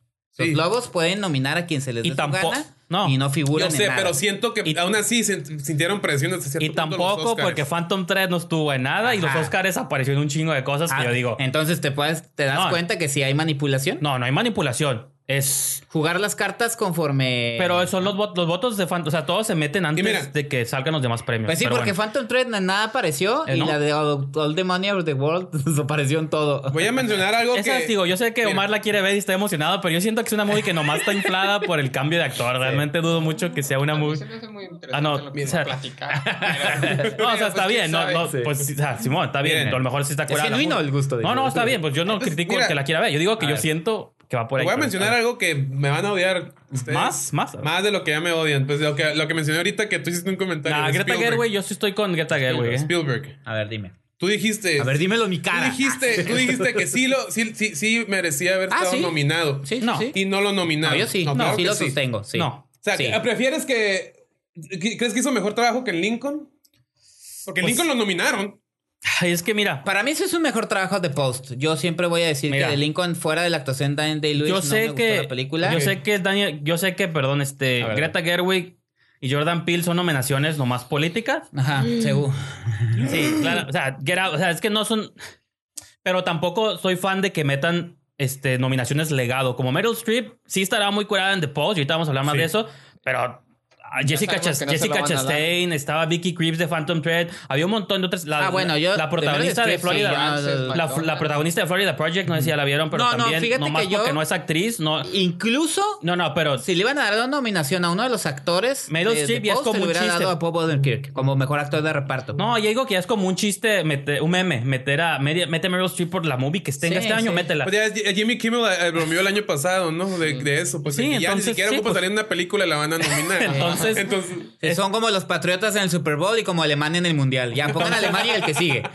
No- pero aguanta, güey. No soy fan como de nominaciones políticas, pero tampoco de nominaciones nomás de legado. Pero, por Que yo ejemplo, siento esas que son de tipo. Spielberg porque tú dijiste que el Oscar sí llama Spielberg. Yo digo que Tiene no. Yo digo que no, lo, tiene Pues- tres. pues bueno, no- pero ahorita, ahorita llegamos a The oh, pues. Pues ya no ha hecho movies Pero, que eh, merezcan que estar iba, ahí, güey. Buenas de- movies no he hecho muchas. Que merezcan estar en los Ajá, Oscars. no. Ya no ha hecho nada. Y además a mí ya sí me- a mí- estuvo- yo sí pienso que Lincoln merecía Y la de... ahí Ay, estuvo. Ay, güey, mira. No, no, no olvídalo. Dilo, dilo, dilo. dilo. No, que me dice esto. Una vez dije, me encantó Lincoln. Ah, es porque eres fanboy. Sí, yo no me gustó, no, fanboy. no, no me gustó la de The BFG. Ay, porque no te gusta la Fanta. Siempre tiene una respuesta No, es que BFG automática. A No. mí no me gustó BFG. Pero bueno. Spielberg.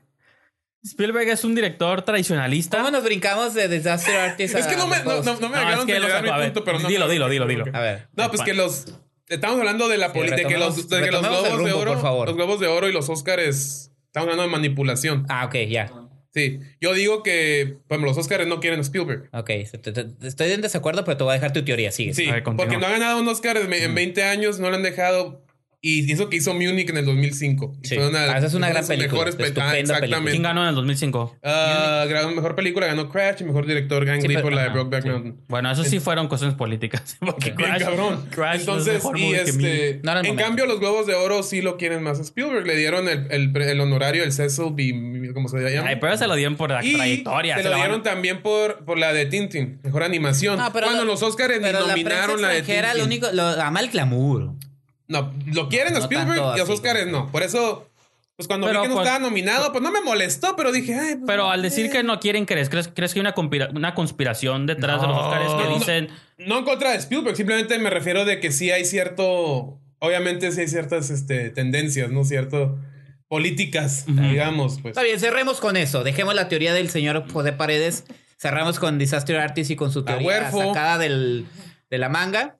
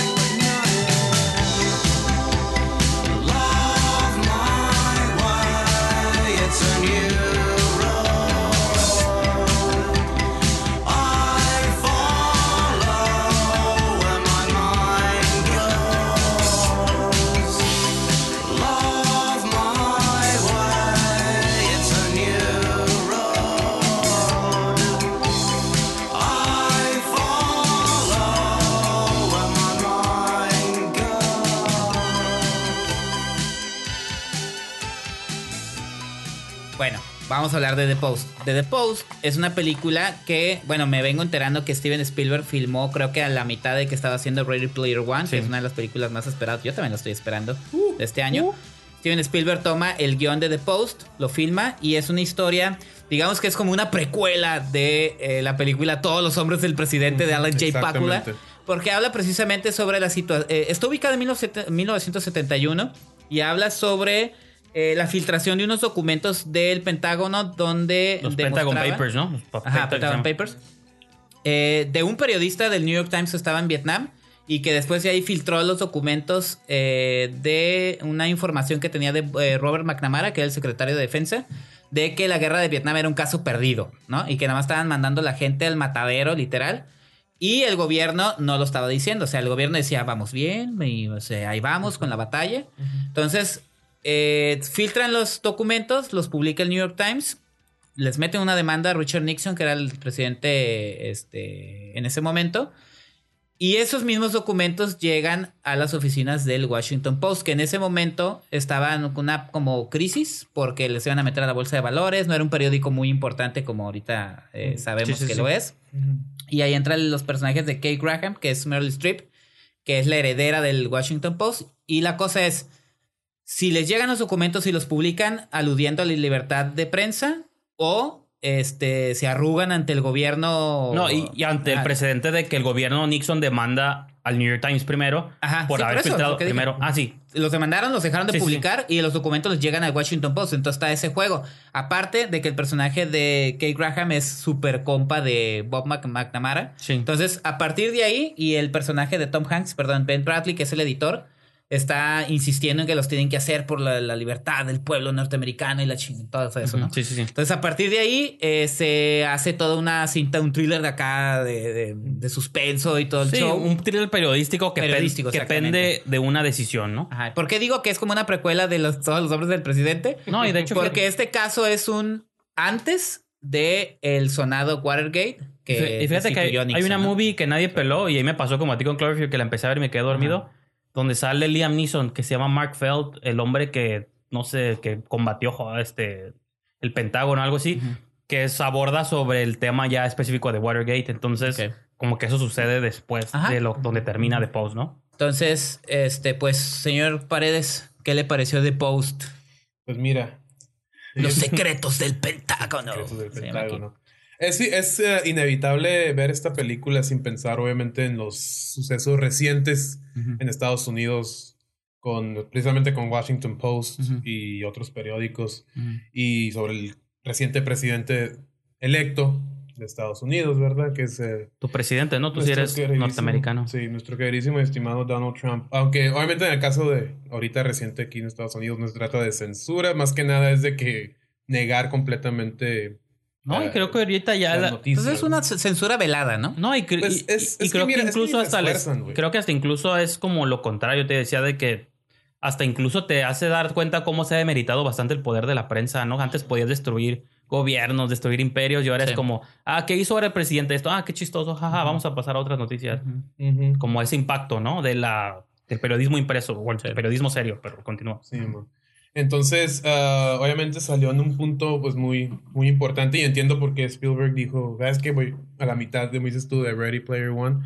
Dijo, La "Tengo- hizo nueve meses, bueno, Tengo perdón. que hacer esta película. Estaba leyendo un podcast donde lo entrevistó Patty Jenkins, de hecho, durante media, una conversación de media hora donde Patty Jenkins entrevista a Spielberg y le dice que le salió esa oportunidad. Dice, y dijo, ¿cuándo tardaste en hacer la movie? Dice, desde que me llegó, llegó el guion hasta que em- se estrenó y empezó a salir, pasaron nueve meses y así Sí, como, órale. de Sí hecho- fue un procesote así. De hecho, la Meryl Streep dice que empezaron en mayo, acabaron en junio y en las dos semanas ya tenían el primer Sí. corte de la película. Entonces sí. Obviamente era un, era un tema que les apasionaba mucho, tanto Spielberg como el resto de los cineastas que participaron en esta película. Um, y ahora la película en sí. Eh, es... Me gustó mucho, sobre todo... Pero No, al principio... sorpresa. Pero al principio estaba dudoso. la primera hora estaba dudoso porque de hecho creo que te lo mencioné a ti. Que empieza un poco lento y de hecho el- el- el- la persona que estaba sentada frente a mí y mi esposa cuando la fuimos a ver dijo en voz alta, dijo, la primera mitad está muy lenta. Pero cuando arranca, cuando... ¿Pero es lento lo- o es porque te está haciendo setup de las cosas? Yo es que te está haciendo setup, solo que, está, se está tomando tu- su tiempo, ¿verdad? Pero sí hubo, hubo- había mm, escenas, digo, ocupo verla otra vez, para, porque hubo, hubo ciertas escenas que me perdí un poco, pero me estaban, digo, está, está, está bien, digo, está bien, está bien, pero cuando ya al, al Washington Post le llegan los papeles, cuando están en la casa del personaje interpretado por Tom Hanks, leyendo qué van a publicar, y a partir de ahí, la película arranca y se convierte en un thriller muy, muy efectivo. Y, y me gusta porque es un trailer sencillo, como te dije hace rato. Depende de una decisión periodística. O sea, es decir, como tipo Spotlight, o Spotlight, perdón, de que. O sea, sí De hecho, temas- el escritor John Siegler es Ajá. el mismo de Ah, Spotlight. pues con la- o sea, son Entonces, como temas- que ya le gusta el Sí, pedo acá de los, temas los periodistas. sí, son temas importantes, pero. Es un drama basado, o sea, for- como que se forma alrededor de decisiones, publiquemos esto y del proceso, pues que yo también te comentaba a ti, Cuauhtémoc, yo sé que tú eres muy fan del cine así sobre periodismo sí. y A mí Spotlight hasta- sigo no, defendiendo. no, pero hasta visualmente, cuando ves el proceso de cómo imprimen el periódico, se ve muy bonito. O sea, Uh, a cómo- mí eso me encantó. cómo ¿eh? ensamblan. Cuando empieza a temblar la- el edificio con que las, están con las imprimiendo. plaquitas.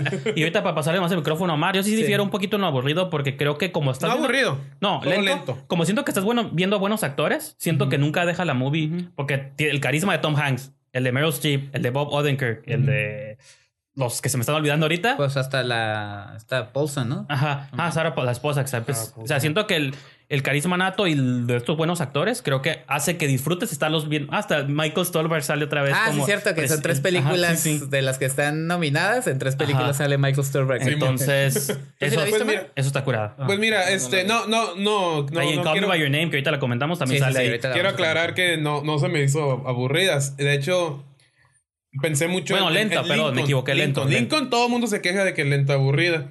A mí lo que resaltó de Lincoln mucho y para mí la salvó fue precisamente lo que dijiste, uh, la actuación de, De Daniel Day-Lewis. Day-Lewis. Ujú. Aquí lo mismo, lo mismito pensé, pero en- con No. la actuación de Meryl Streep se me hace buenísima, pero, o sea, pero y aún así cuando arranca la película que se pone muy intensa y Meryl Streep hay una hay un momento cuando toma una decisión Sí.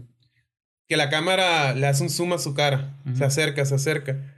Las expresiones de que expresa la actriz, la inseguridad con la que toma la decisión, o sea, nomás la estás viendo como por unos 10 segundos mientras la cámara se acerca y, la- y está pensando con el teléfono en la mano, los ojos llorosos. Ay, casi, nomás porque no, Pues no pude que- besarla, pero ay, Dios mío. No, y Mira, en general, nomás digo, para comentar actriz. sobre la película, digo, de entrada, digo, Steven Spielberg es como lo que dijimos, es un veterano, es un cineasta que incluso formó el, lo que conocemos como el blockbuster hollywoodense. Hasta dormido Spielberg puede dirigir una buena movie.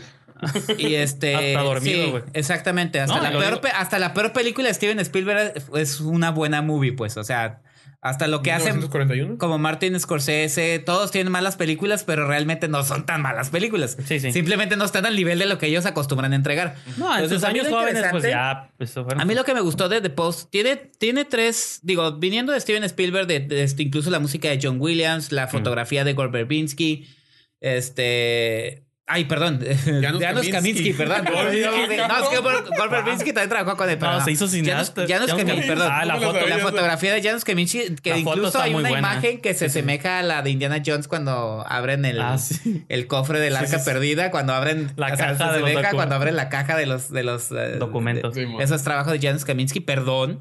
Este, cuélguenme. No, que es Eh, como de sus fotógrafos de sí, no, cabecera, sí. pues, ¿no? Sí. Y este, no, pero en sí la película me gustó por muchos puntos. De entrada, eh, también toca temas muy importantes como, y eso me acordé de muchos comentarios que me han hecho, incluso relacionándolo con la crítica de cine, y que hablan sobre los medios de comunicación y la relación que tienen con el poder o con las figuras famosas.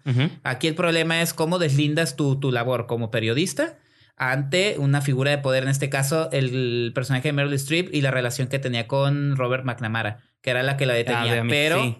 esas cuestiones, esas, Los esas- amistades y Sí, que- esas cuestiones las tienes que dejar de lado. Yo me acuerdo mucho incluso un crítico de cine, Richard Corliss, que ya falleció, y un crítico... eh, sí, hace como dos años. Este, y Abel Enonin, que es de eh, la Cineteca, dice, nunca te hagas amigo de los cineastas porque si no, luego no... No, contaminan sí. contaminan tu, tu, tu trabajo, ¿no? En este caso creo que habla muy específicamente de eso. Cómo te tienes que deslindar de ese, de ese tipo de situaciones para tú poder abordar eh, eh, la nota, la nota periodística como tal, no el chi- chisme, y, ¿no? Porque hasta en el chisme, ay, mi amiga fulana. Entonces, eso se me hizo muy importante, cómo lo manejó Steven Spielberg, cómo debe de ser importante hoy en día, cómo no te tienes que dejar manejar por ese tipo de situaciones. No, y que estás lidiando contra el, presi- o sea, Ajá. contra el, el gobierno Sí. principal. O sea, es- ¿qué más Exactamente. oponente más grande que ese no tienes? Pues, ¿no? La otra parte es la figura eh, que hace él de la, de la mujer. En este caso se me hace más sutil que en otras películas. Eh, Sí. cómo, cómo paulatinamente este, el personaje de Meryl Streep va enfrentando las figuras que hay a su alrededor, las figuras masculinas, porque a fin de cuentas ella, la situación que ella vive como dueña del Washington Post es de su papá, pero Sí. su papá se lo heredó a su esposo, esposo y se murió. Su esposo O sea, se- falleció sí, y le cayó a ella. Entonces, ¿cómo hacer frente? ¿Cómo tomar el valor de tomar las decisiones? Y creo que esa evolución que muestra eh, Steven Spielberg del personaje Sí. es bastante Eso- eso creíble. está- Eso está, muy bueno. Ajá, que al Porque- final dices tú, sí es cierto, sí le creo, sí, sí me compro la idea. No, a lo mejor hay una trampita No, al no, final. pero está relacionado a lo que dices Ajá. de qué tanto es nomás un negocio que me cayó en las manos y tengo que manejarlo. Y qué Exactamente. tanto es una responsabilidad con un Ajá. pueblo completo Ajá. que yo tome. O sea, qué tanto trasciende fuera de mí una decisión. Ujú. No es nomás yo por yo como mujer, sino yo por un pueblo Sí. que necesita una voz y que la Sí. única voz que tienen ahorita son los medios. Y pues, lo ¿no? padre de eso es que en el caso de ella, eh, digo, está el personaje de Tom Hanks, ¿no? Que también le hace mucho énfasis en la libertad de, de prensa. Pero lo que me gusta de Steven Spielberg es que también le da esta, esta faceta como ambigua a Tom Hanks, porque aunque es un periodista, un buen periodista, nunca dejan de decir o de entender que también es petulante. Sí. O sea, que también es un tanto de, "Ay, yo ahora te- oh, quiero la nota, así Pero- como desesperado porque la nota la tiene Pero el New York Times. que como yo. es Tom Hanks, es difícil verlo bajo una luz negativa. Ajá. Entonces yo Ah, nunca- no, no, no estoy diciendo negativo. Me gusta porque le da ese halo de petulancia de, ay, mira, un chivato, No, lo está haciendo. Me fascina cuando tiene una discusión que ella le, que él, él la está acusando de como es compa del del McNamara, ¿cómo se llama? Ajá, McNamara. Robert McNamara. Que, que ella, su, su opinión no, no, es, no es muy honesta y ella se lo, ella le resalta que él también este, estaba asociado con, Sí, sí, con sí. JFK, ¿no? Creo. Ajá, sí, entonces ellos, eh, te digo, va una con pegado, ¿no? De la, de la relación entre el medio y, el, y la persona en cuestión y la, la cómo tienes que tú deslindar esas dos cosas. La figura de la mujer que hace con Meryl Streep, te digo, al final a lo mejor hay una pequeña trampita que me, me recordó un poquito a, Cuando habla a las con horas su- más oscuras. Cuando habla con su esposa. ¿o? Cuando, no, cuando va caminando Meryl Streep y todas las chicas hippies están haciéndole, abriéndole como Ah, camino. ok. Está bien, entiendo. Está media tramposilla como, como la de Dark Sour, que me encantó también, pero también hay una trampilla al final. a mí se pero me hizo otra trampa. pero, pero funciona, Pero funciona al es- final. Es, fíjate que ahí sí Ajá. es un recurso visual del cine, pues, Sí. ¿no? Como dime una imagen. ah, por eso te digo. lo simbólico de Ajá. le está abriendo paso a las mujeres. Ajá. O sea, Que le- y, y tiene resonancia Y con lo que ha pasado. frente, ¿no? Con lo que ha pasado ahorita. Tiene resonancia con lo que pasa de esto de las mujeres alzar la voz y todo esto. Sí. Pues todas las que están en esa toma son mujeres de diferentes colores, diferentes racionalidades. No, pero digo, sí funciona, a lo mejor se ve un poquito obvio, pero sí funciona. No, a mí lo que y, se me y al final, nada más para No es obvio, creo que es- no creo que sea obvio, creo que es un director veterano haciendo uso Sí. del cine. Y ya nada más para cerrar el comentario, sin que suene negativo lo anterior, nada más es un como un punto que señalo. Eh, Spielberg, una vez más, como lo hizo con Munich, que para mí es una de sus grandes películas, creo que eh, toma, así como te puede entregar este año Ready Player One, que es Sí. la adaptación de, un- de una novela de la cultura pop. Y que dinero no que ocupan, toma, pues, ¿no? toma cierta responsabilidad y fue lo primero que dijo el Paredes. Ese reflejo, yo sé por qué, o sea, se sabe o uno entendería por qué tomó el guion. Por la situación que está viviendo ahorita, la Sí, postura sí. que tienen que tener los No. medios enfrente de un go- del gobierno. Escuchen- Y es, tienen similitudes. Desde el principio que se hablaba de que Nixon no quiere a la reportera del Washington Post en la boda de Sí, su sí. hija. Ah, sí. Son detallitos que tienen resonancia con lo que está pasando con esas No, sí, actitudes. pues te digo, escuchen, eh, el, el- el podcast se llama, es el DGA, es el podcast oficial del Guild de Directores. Entonces, cada semana publican, es una entrevista de un director entrevistando a otro director, o una conversación de media hora, 40 minutos. Entonces, está muy curada porque yo he estado escuchando como el catálogo pasado, porque es Nolan con, fan- con Ajá. Paul Thomas Anderson. Sí. Y en ese episodio donde sale Patty Jenkins entrevistando a Steven Steven, Spielberg. Spielberg, él comenta eso, de que él dice que él hizo esa movie porque sí sentía una responsabilidad. O sea, en, el, en nueve meses ya Trump ya era presidente y había pasado todo lo que había pasado.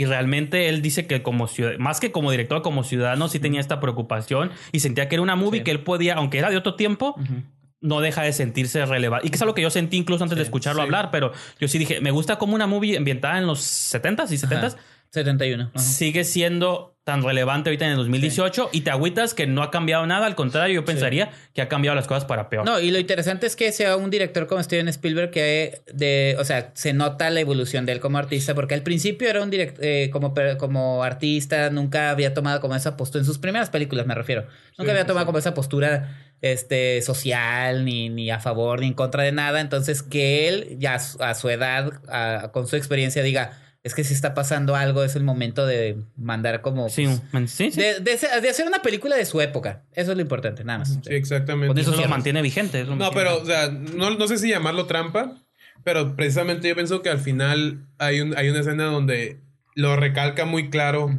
y hasta hay un zoom en la persona y en la música de patriota del John Williams. Sí, sí, sí. A eso me refiero, no, Sí, pero no- que es cuando, que cuando atan por el teléfono otra muchacha que les dan la, el resultado Sí, de sí. la corte, que la morra dice, ah, aquí está el, el veredicto. Y casi que nomás le faltó mirar a la cámara y decir, la prensa tiene la libertad de expresar". y la cámara está zoom, zoom sí, a sí, ella. sí. Yo me quedé así como que, really, pero dije, Pero es parte pero, de, pero ¿no? pensé así como que, Ajá. pues tal vez su manera de Spielberg de decirle, mira, Ajá. Trump.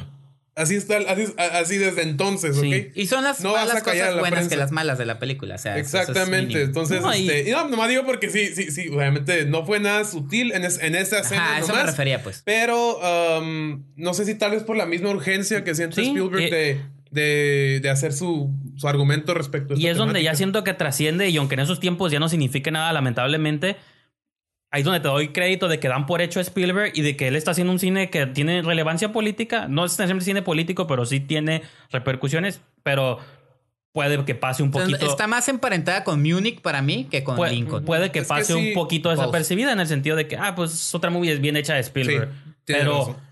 no cuando está queriendo decir cosas muy relevantes Sí. a los Sí, o sea, tiempos, como, ¿no? como que cada década tiene una película en donde hace un argumento de eso. O sea, la, la década pasada yo creo fue, fue Munich, pues. Ajá. También una Sí, película porque que nadie vio. Ajá.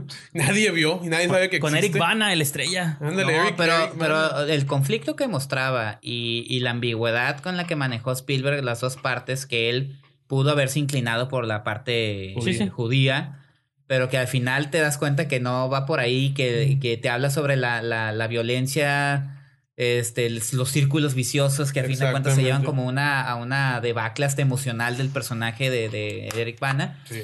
Te digo, creo que está más emparentada lo que él hace con The Post, tratando temas periodísticos con temas este, de conflictos eh, entre países, que lo que hizo con Lincoln. A mí Lincoln, no, la verdad, no, no, no me gustó ni me va a gustar. Pues la yo la vi una vez hace mucho, tendría que darle un rewatch para revalorarla. Pero bueno, sí. te digo, creo que vale la pena The Post. eh, eh, eh, es una gran película, la verdad. Sí. Y te adentra también a muchos detallitos del periodismo que a mí en lo personal me encanta eso.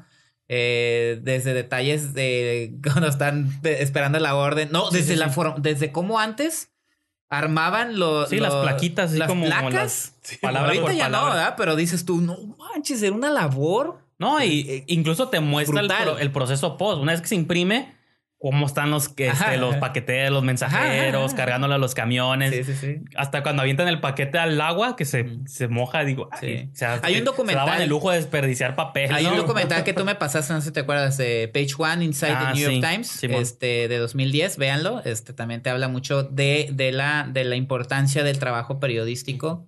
Sí, este, y creo, día, creo que ¿no? por ese lado hasta es nostálgica, ¿no? De Ajá. que seguramente o sea, Spielberg hasta yo creo que hace un análisis de él. Sí. De que "Uh, yo trabajé desde los Sí, 70 sí, sí. cuando esto era el... Sí. Ahorita ya lo ves hasta como con ese valor de nostalgia de... ¿Se acuerdan cuando el periódico se hacía así? Sí. Es Entonces... como el cine también, o sea, todo Pues sí. evoluciona. Y, ¿no? y funciona... No, sí, no estoy diciendo que...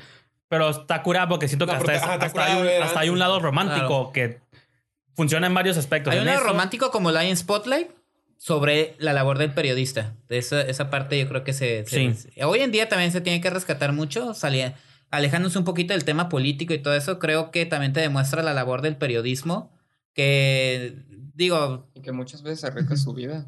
Exactamente, que muchas veces arriesgan su vida.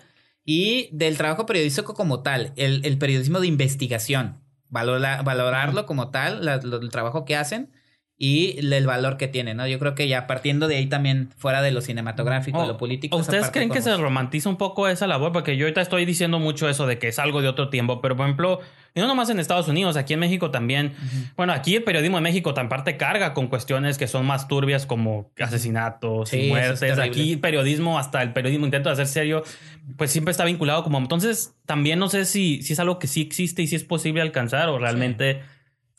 Es cine. Te estás- el no, cine como no, ficción sí, y libertad que creativa lo tienes que romantizar. Pero lo estoy hablando, oye, digo, saliendo del cine y Ajá. tratando de abordar un tema serio. O sea, en ese aspecto, o sea, ¿sí, sí creen que trascienda todavía ese trabajo o no? Sí, debe de. Bueno, bueno, los tiempos han cambiado No, sí. mucho y los medios de comunicación también. Se ha banalizado muchas de las labores que se hacen, incluida la crítica de Sí, sí, cine, si sí. quieres. Es que la, crítica de cine es una manera de noticias, de periodismo fílmico, No, de análisis. Y de- no estamos diciendo periodistas No, no, que no a decir, ah, bola de pendejos. aquí". No, o sea, o sea, la, ¿Qué se creen, no? No, no, pero la historia, o sea, de Ebert y eso, de Ajá. personas que si estudiaban cine, bueno, o sea, como crítica de cine, o sea, o generas como una escuela de cine. Y ah, si te publican en revistas, si te publican en periódicos, será algo serio. Hoy en día, digo, nos embarramos también nosotros, pero cualquier mono prende la cámara, prende un micrófono Sí. y ya es youtuber y uh, ya hago crítica de cine, ¿no? Y excelente película, divina y 10 de 10. O no le he visto, váyala a ver y me cuenta Ah, cómo sí. está. O sea, Entonces, ¿qué? ¿Qué fue eso? pues te agüitas, ¿no? Cuando ves sí, estas representaciones serias de lo que es la media, pues, o los medios. Sí, sí, sí. Pues entonces cerramos con eso de post. Vayan a ver. No damos calificación. Señor Paredes, dígame. Adelante. No, no, no. ¿Quiere darle un beso a Steven Spielberg en el micro? Adelante, hágalo. Ah, no, quiero darle otra cosa, pero no se puede. Pero sí, este, es una gran película, una eh, muy merecido que te esté nominada al Oscar. Creo que son de las películas más sobresalientes del año. Y este y ya pues aprovechen porque también se, se- En Cinemex nomás, porque los Exacto. Cinépolis no, Ah, sí. no. Qué bueno no- que lo no. dices. Sí, fíjate que ahorita está pasando algo muy raro antes de pasar a la The, última Dis-. The Disaster Artist, Darkest Hour, The Post son únicamente en No, Cinemex. pero también Cinépolis. Ahorita está pasando como algo muy extraño con las. Bueno, ya tiene tiempo pasando de Ajá. que Cinépolis estrena unas, Cinemex otras, Ajá, y bien poquitas funciones, ajá. pero siento que hay un montón de movies. O sea, Sí, porque Call Me By Your Name no está en Cinemex. no. Está en Cinepolis ahorita Ajá, para... sí, en Cinépolis. Ajá. Entonces, está suave como ese aspecto de que si alguien que quiere ver un montón de películas, Que tiene que ir a los dos. puedes andar, tienes que andar navegando por toda la ciudad, pero creo que hay más ofertas. Ejemplo, ahorita hay un montón, o sea, está todavía está Greatest Showman, está, digo, ya no está Star Wars, pero está Jumanji, está Call Me By Your Name, está Disaster Artist, Darkest Está Wonder. Y está Wonder todavía. Entonces, Todavía. siento que es un fenómeno extraño, pero para los que son cinéfilos y no les molesta viajar por toda la ciudad, creo que sí, sí está bien. Por ejemplo, este viernes van a salir un montón de películas más. Una que quería mencionar que también se va, a mes- se va a estrenar el 16, es La Libertad del Diablo. Ah, sí, Ah, es sí, cierto, sí. cierto. Esa. Sí, es cierto. Que tu movie favorita del año pasado. no, sí, hay un montón mi de número estrenos. uno, mi número uno del 2017, pero Este viernes hay un montón de estrenos. No, Sí. este es para el 16, No, pero no. este viernes y tanto para el 16, es un documental de Everardo no sé González. sé si la voy a ver. eh. Ajá. Yo voy a Esa darle prioridad a Black Panther. pero Sí. sí. Pero entonces, eh, cerramos con The Post y nos brincamos a la última, que es Ya, ok, ¿ya quiere hablar de la prima o...? No, no, no. Ah, Que ya me estoy predisponiendo a que. este... Otro esceno fuerte fue el de Llámame por tu nombre. Ajá, Call Me by Your Name. by Your Name. Y, ah, bueno, la historia más o menos es este, pues es el Timothy Chalamet, que es el chavito, es... Es autodescubrimiento. Ajá, este, están en Italia, Actor vive con su promesa, papá- ¿no? Su papá que es Michael Stuhlbarg, este, es Sí. un investigador y llega, ¿cómo se llama? personaje? Hammer. Eh, De Army Hammer. Armie Hammer. No, pues no me acuerdo, pero. El personaje no me acuerdo cómo se llama, pero llega a ser como ayudarle al, al papá, Sí. Ah, Oliver. sí. Oliver. Oliver y este, pues todo empieza así como una relación entre, "Ah, me cae mal este chavo gringo creído. Es arrogante. Y después resulta que es un, es un tanto un coming of age como un romance. es una eh, pérdida de tiempo. ah, a ver, Ya hice mi statement ahí. sí. ¿A ti qué te pareció, Sí. Omar? Cero de diez. Pues justo lo acabo de ver y Soy Apenas. me gustó, pero no tanto así como para ponerle mejor película del año. No. Porque están diciendo que es la mejor película del año, que está... Yo te voy a decir algo. ¿Qué tiene la movie? A ver, tú que eres el Mira. fan número uno y que traes una camisa de Sí. Call Me By Your Name. Sí, A ver, trae una camisa de helio. llámame por tu nombre. Eh, Y yo te llamaré por el mío. no, mira, lo que pasa con la película es... eh, No trae es- nada. Es una, es una adaptación de la novela Call Me By Your Name que hace James Ivory. James Ivory, un director ya legendario inglés que este, hizo infinidad de películas con Anthony Hopkins ¿Está y? Elena Bonham Carter. Ya está muy viejito. Nah. Y ya, supuestamente le iba a dirigir, pero pues te- no terminó dirigiéndola. La, tom- la tomó este... eh, acuérdame del nombre, men. El director. El Luca Guadagnino. Luca Guadagnino. Que por y- cierto, esa es por la única razón Sí. que yo vi esta movie. Era porque es el director Ajá. de Suspiria, el remake que se va a estrenar este año. Ajá. Con- Bueno, que las anteriores que tiene con Tilda Swinton están Ah, sí, tiene una, son parte de una trilogía. Que dice que es parte de una sí. trilogía, ajá. Pero él va a ser Suspiria Ajá. con mi favorita Dakota Johnson Sí. y Pero- Tilda Swinton.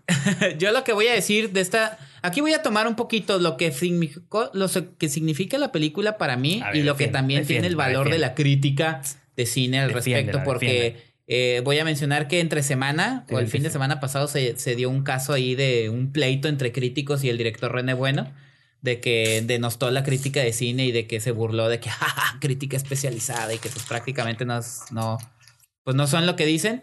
La crítica también funciona a veces para que te den un... No nomás es para destruir películas, que muchos cineastas creen que es para eso. Es para que te Y den muchos como una- críticos creen que también son. que muchos críticos creen que es para burlarse. Sí. o para, para, para magnificar cosas, ¿no? Es como para que te den como un norte. ¿A qué voy con todo esto? La crítica de cine de Fernanda Solórzano menciona que Call Me By Your Name se puede interpretar, porque toda la crítica en la película de, ay, todo bonito, este, todo idílico, ni tienen broncas, estos ocho chavos, nomás andan en bici, dándose quiquillos, ¿no? Este, todo, todo en la playa, Y la alberca. Dice, la hay que tomar en bicicleta". consideración que la adaptación se hace de la interpretación que hace Helio y que es como el ser humano recuerda lo mejor que le ha pasado en su vida, ¿cómo lo recuerdas? Como lo mejor, como sin ningún defecto, como algo maravilloso, como algo lleno de luz, como algo lleno de, de, de, de música acá, por así decirlo. Pero tú no te identificas. Entonces, o sea, así se puede interpretar sí. la película desde ese punto de vista y ahí me gustó esa parte. Te puede dar un norte en ese aspecto. Si conectó conmigo, no. Que yo me haya, me haya gustado la película como tal, no. Pero a mi esposa sí le gustó. Y dijo que el simple hecho Porque le gusta título- cómo se Happy visten. wife, happy life. Así que este Con razón le gustó la movie, ya entendimos. que junto el título le gustó mucho dice Así que es para niña. Mira, el sí espérame el significado del título La movie es pa' de niñas. Call Me by Your Name dice oh qué romántico por eso es para mujeres la película. Es una novelita, es una novelita. No es porque es de amor homosexual. Pero aparte ahí está la doble moral también. No, yo me agüito porque el hombre es mayor de edad y el chavito es menor. Y si fueran, si estuvieran intercambiados los roles o fuera una menor de edad con un señor, sí dirías como, ay, güey, que esto, ¿por qué estoy viendo esto en el cine, no? me hace curioso que, que. Porque me acuerdo que también no te gusta la de la, vi- la vida de Adele, ¿no? Ajá. Ya por pero es por distintos motivos. Pues no. Pues fíjate qué bueno que la mencionas, porque siento que las dos movies sufren de lo mismo, de que sí, romance con altos y bajos, pero me vale pito, pues, ¿no? O sea, por ejemplo, y yo pongo de muestra, yo sé que tú también eres fan y lo vas a platicar.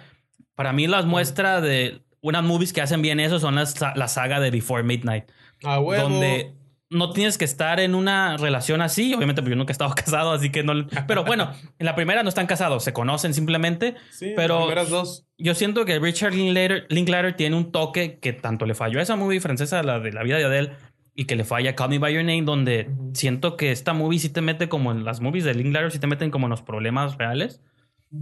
Y a mí en Call Me By Your Name, yo nunca siento el problema. Y a lo mejor Cuauhtémoc dice que es como tú recuerdas lo idílico, No pero te hace gay. pues yo no mande. No te hace gay la película. Pues yo creo que a mí sí me hizo, Vaya porque su- o me hizo, me hizo, trabajo. me hizo sentirme como el de la región salvaje, de que me hizo dudar de que se me iba a pegar o algo así.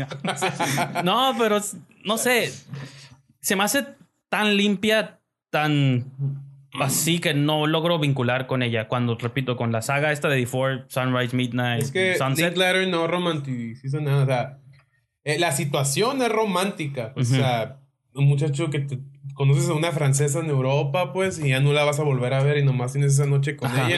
Ay, o sea, está- eso, eso está romántico. Ajá. O sea, no tienes por qué romanticizar, no existe la palabra, romanticizarlo más. Sí, O sea, pues, ¿no? Ajá, Pues, pues, no ocupas hacerlo más romántico. Ya, la situación ya es romántica. Entonces, lo que hace caute- mira, astutamente, y es por eso que esa película tiene 100% en Rotten Tomatoes, es este, hacerlo realista. Sí. Mostrar la conexión de los personajes. O sea, no, no metió trama, simplemente. Y fíjate, Entonces, digo, no he visto ni la. Bueno, la de la vida de Adele sí, sí vi. ay, sí pero si te gustó, o sea, realmente, Eh, eh, muy larga, güey. Tres horas y, pues no, y no, no merecía. métanse a Pornhub y vean las escenas importantes. Realmente de esa movie no ocupa. Es curioso que lo mencionas.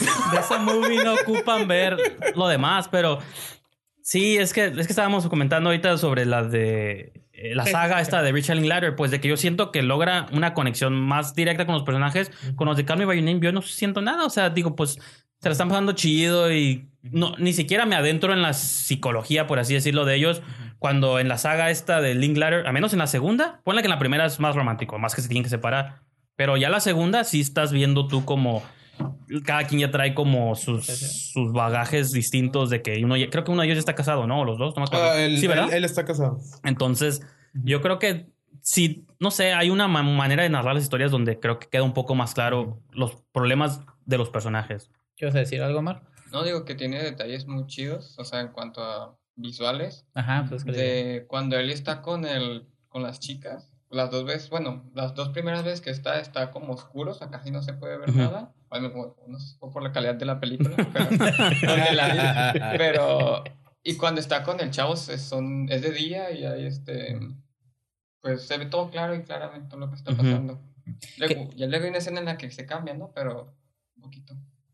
Es que es justo lo que te estoy diciendo. O sea, es, es ese juego de la Sí. representación que quiere hacer la película. Por decir, ustedes están hablando de la de. Pero yo no conecto, de- yo, yo no conecto, o sea, Ah. entiendo lo que tú dices, o ustedes Ajá. dicen, y lo acepto como que es algo que quizá el director intentó, o como un análisis, Con todo que no me Pues- gustó tanto a mí la película, ¿eh? como un análisis post, pero Sí, la verdad. No sé, el, el problema es que yo en ningún momento lo siento, pues digo, pues no digo igual, no sé si también tenga que ver ya con edades, con preferencias sexuales, con un montón de No. cosas de que pues yo digo, no, o sea, incluso aunque lo Ah, dije ligeramente ofensivo, pero digo, a lo mejor es una película también para mujeres, o sea, de que, ay, está bonito, mira cómo se enamoran y traen camisas rositas y pantalones kaki. Pues sí, qué bonito se ven, pero, o sea, yo, a mí qué me importa, pues, o sea, No, yo pero no puedes negar, no puedes negar que hay, Negar hay- que todo, los nada. elementos también interesantes que tiene la cinta son los que eh, eh, los que tienen Porque ni siquiera aborda la duda del chavo de que, ah, me gusta, esto es para mí, no es para. Bueno, sí no, te lo plantea. es que no trata de eso. Es que no, sí, no es sé. un romance, tan se pudo Ay, haber pero- enamorado de una pero- mujer como se pudo enamorar del Pero personaje hay de movies, Hammer. Yo creo hay que ahí tú sí estás-. Yo creo que tú sí No, estás ahí. Vamos a destapar ese tema. Ya Hay movies. No, si vamos a hablar de romances en el cine, podemos hablar de muchas mejores películas. Ah, que no, no, espérate, espérate, romances. espérate, Más espérate. homosexual No, no, no, está diciendo él. No, no, no. Yo estoy diciendo que no tiene, para mí más la película carnita. no tiene absolutamente nada que ver que, que él, porque a mí, el- en, en el discurso final que le da el papá, me queda claro que Papá están buen hablando, pedo, ¿no? El papá que buen están hablando pedo. de un primero, de un primer y verdadero amor, independientemente de que sea hombre o mujer. Eso fue el discurso que me gustó de la película. monstruo. No importa, eh, tú te enamoraste de esta persona. No importa quién, que, ay, es que él es mujer. Porque el papá lo vio como que, yo no vi de, ay, ay, ay, mi hijo, ¿cómo no? Hágase hombre. No, Pero, por ejemplo- le dijo, te enamoraste de una persona, la relación fue maravillosa, no te lo guardes, exprésalo. Pero No, yo estoy hablando del discurso. esa- y que no tiene nada que ver esa con lo que tú- imagen de nubes y angelitos, o sea, el, mismo, el, mis- una- es- el mismo es- actor, es el un mismo. recuerdo de él, a fin de Ay, cuentas. Nadie te dice que es, Es un un actor. gran Es un análisis Yo, que o hizo sea- Solórzano, que hizo de la movie. Es un análisis, está bien, pero la movie nunca te dice que es un recuerdo. Es algo O sea, a lo no, que, no, no, a lo- los momentos felices de tu vida. Lady Bird, vamos a hablar de Lady tienes Bird. que ver reflejados. No, porque ella sufrió, Sale porque ella estaba Timothy- peleada con la mamá. No, no, Lady, por estaba eso. peleada con la escuela. El personaje ya, de Lady Bird. No, me la hagan spoiler, no, espérate, no es spoiler, pero Lady. Bird, en- durante el transcurso de la movie, te plantea dos diferentes tipos de amor. Uno de un chavito que sí le gusta y resulta que el chavito es gay, entonces no puede tener nada con él. Y tiene otro Pero que no es una película romántica. Timothy Chalamet. No, pero te da. Está, hablando.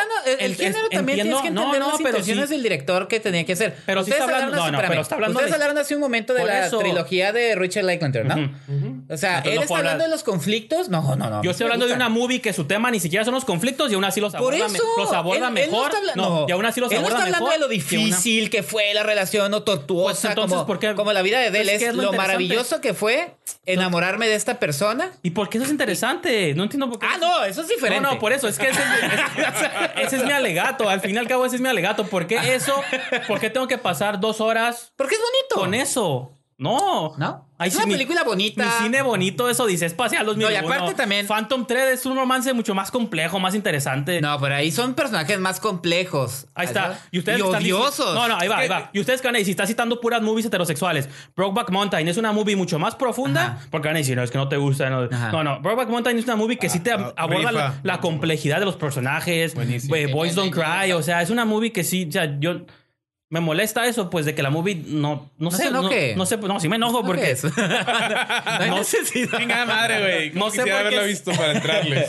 No, mira, pero No también veas. tiene elementos muy, muy, muy padres en- como película. Nada, o sea, no trae nada. Porque, no, sí, o sea, está. Ya me, ya me voy, ya me voy. Es una telenovela. No, no, no, no. Está bien filmada, está bien. Ah, no, pues sí. Está bien no está actuada. borrosa ninguna toma, no, pues sí, guau. Este, bien la música, los, te digo, a mí, a mí hay dos momentos que me gustan mucho, eh, que se me hicieron como muy honestos. El, es el del el monólogo del papá. Bueno, que es, no es monólogo porque Buen- hay dos personas. buen Bueno, pedo el papá, El discurso ¿no? del papá. Buen Ah. pedo, buen pedo. ¿no? Y el final, porque siempre fue buen pedo. Yo hubiera cacheteado a mi hijo. ¿Cómo que? Pero el personaje siempre fue buen pedo. Yo hubiera y cacheteado no te escuché qué. Nah, yo Yo lo hubiera cacheteado a mi hubiera cacheteado a mi hijo. No, es que es eso, porque el papá lo entiende. Y Es la nadie otra es- enfrenta, nadie enfrenta problemas. Es la escena ante- anterior a eso, la llamada que hace el personaje de Armie Hammer y eh, que así es la vida. ¿eh? Después. Todo fue antes y luego ya le da el discurso al papá. Porque sabe que le llamó, que le dijo que se va a casar, que ya no va a ¿Cómo fue- regresar. fue? Ah, por eso. Sí, por eso. La- La última fue la del papá. La del discurso. ¿Fue antes? Pues, Fue antes de la llamada. Ah, caray. Porque luego va la. Tengo que volver a ver la eso. fogata y La compararías con. Porque, o sea, lo que yo no la he visto, ¿verdad? Pero lo que. Lo que tú estás diciendo, Miki, es de que la movie no tiene ninguna intención de explorar ah, la- Ni a los, personajes y ningún problema. que- Ah, así, así, así. eh, tiene la intención ¿te de la sien- película. ¿Te sientes que así fue en cierta forma la de Moonlight? A lo mejor un poco des- des- Porque esa película tampoco abarcó los temas. Ahí está, Moonlight no me gustó, pero porque hizo como lo contrario, como que siento que trató de politizar también eso, pues de que, ah, mira, o sea, es que esta movie, qué bueno que pusiste ese ejemplo, Bueno, porque a mí, no me, a mí no, casi no me gustó. siento que Call Me By Your Name lo maneja el mismo tema, nomás que en la, con la clase alta y los que pueden viajar a Europa, y Moonlight lo maneja con la clase baja y la gente que no pobre y que trafica drogas y eso, pero está completamente desconectada pues de todo y yo no, o sea, a mí eso es Sí, lo que o no... sea, es que, ¿cómo te digo? Yo no no, la he conecto, pues. visto, pero sí, a veces, las, a veces puede ser la, la intención del director, pero pues. no, No sé, la intención de Michael Bay es dar explosiones de actuación eso. y eso no puede ser bueno. al final yo ¿Cómo, estoy... cómo, cómo brincamos de Call Me By Your Name con Michael Bay? ¿Cómo estuvo eso? Así es, así es de volátil la Ajá. movie, ¿no? No, o sea, porque es- estás diciendo de intenciones del director. Ajá, no, sí, porque en ningún momento la intención del director fue poner los conflictos de la relación entre ellos dos. Es mostrarte lo bello de la relación entre ellos dos. O sea, nunca fue la intención de principio a fin.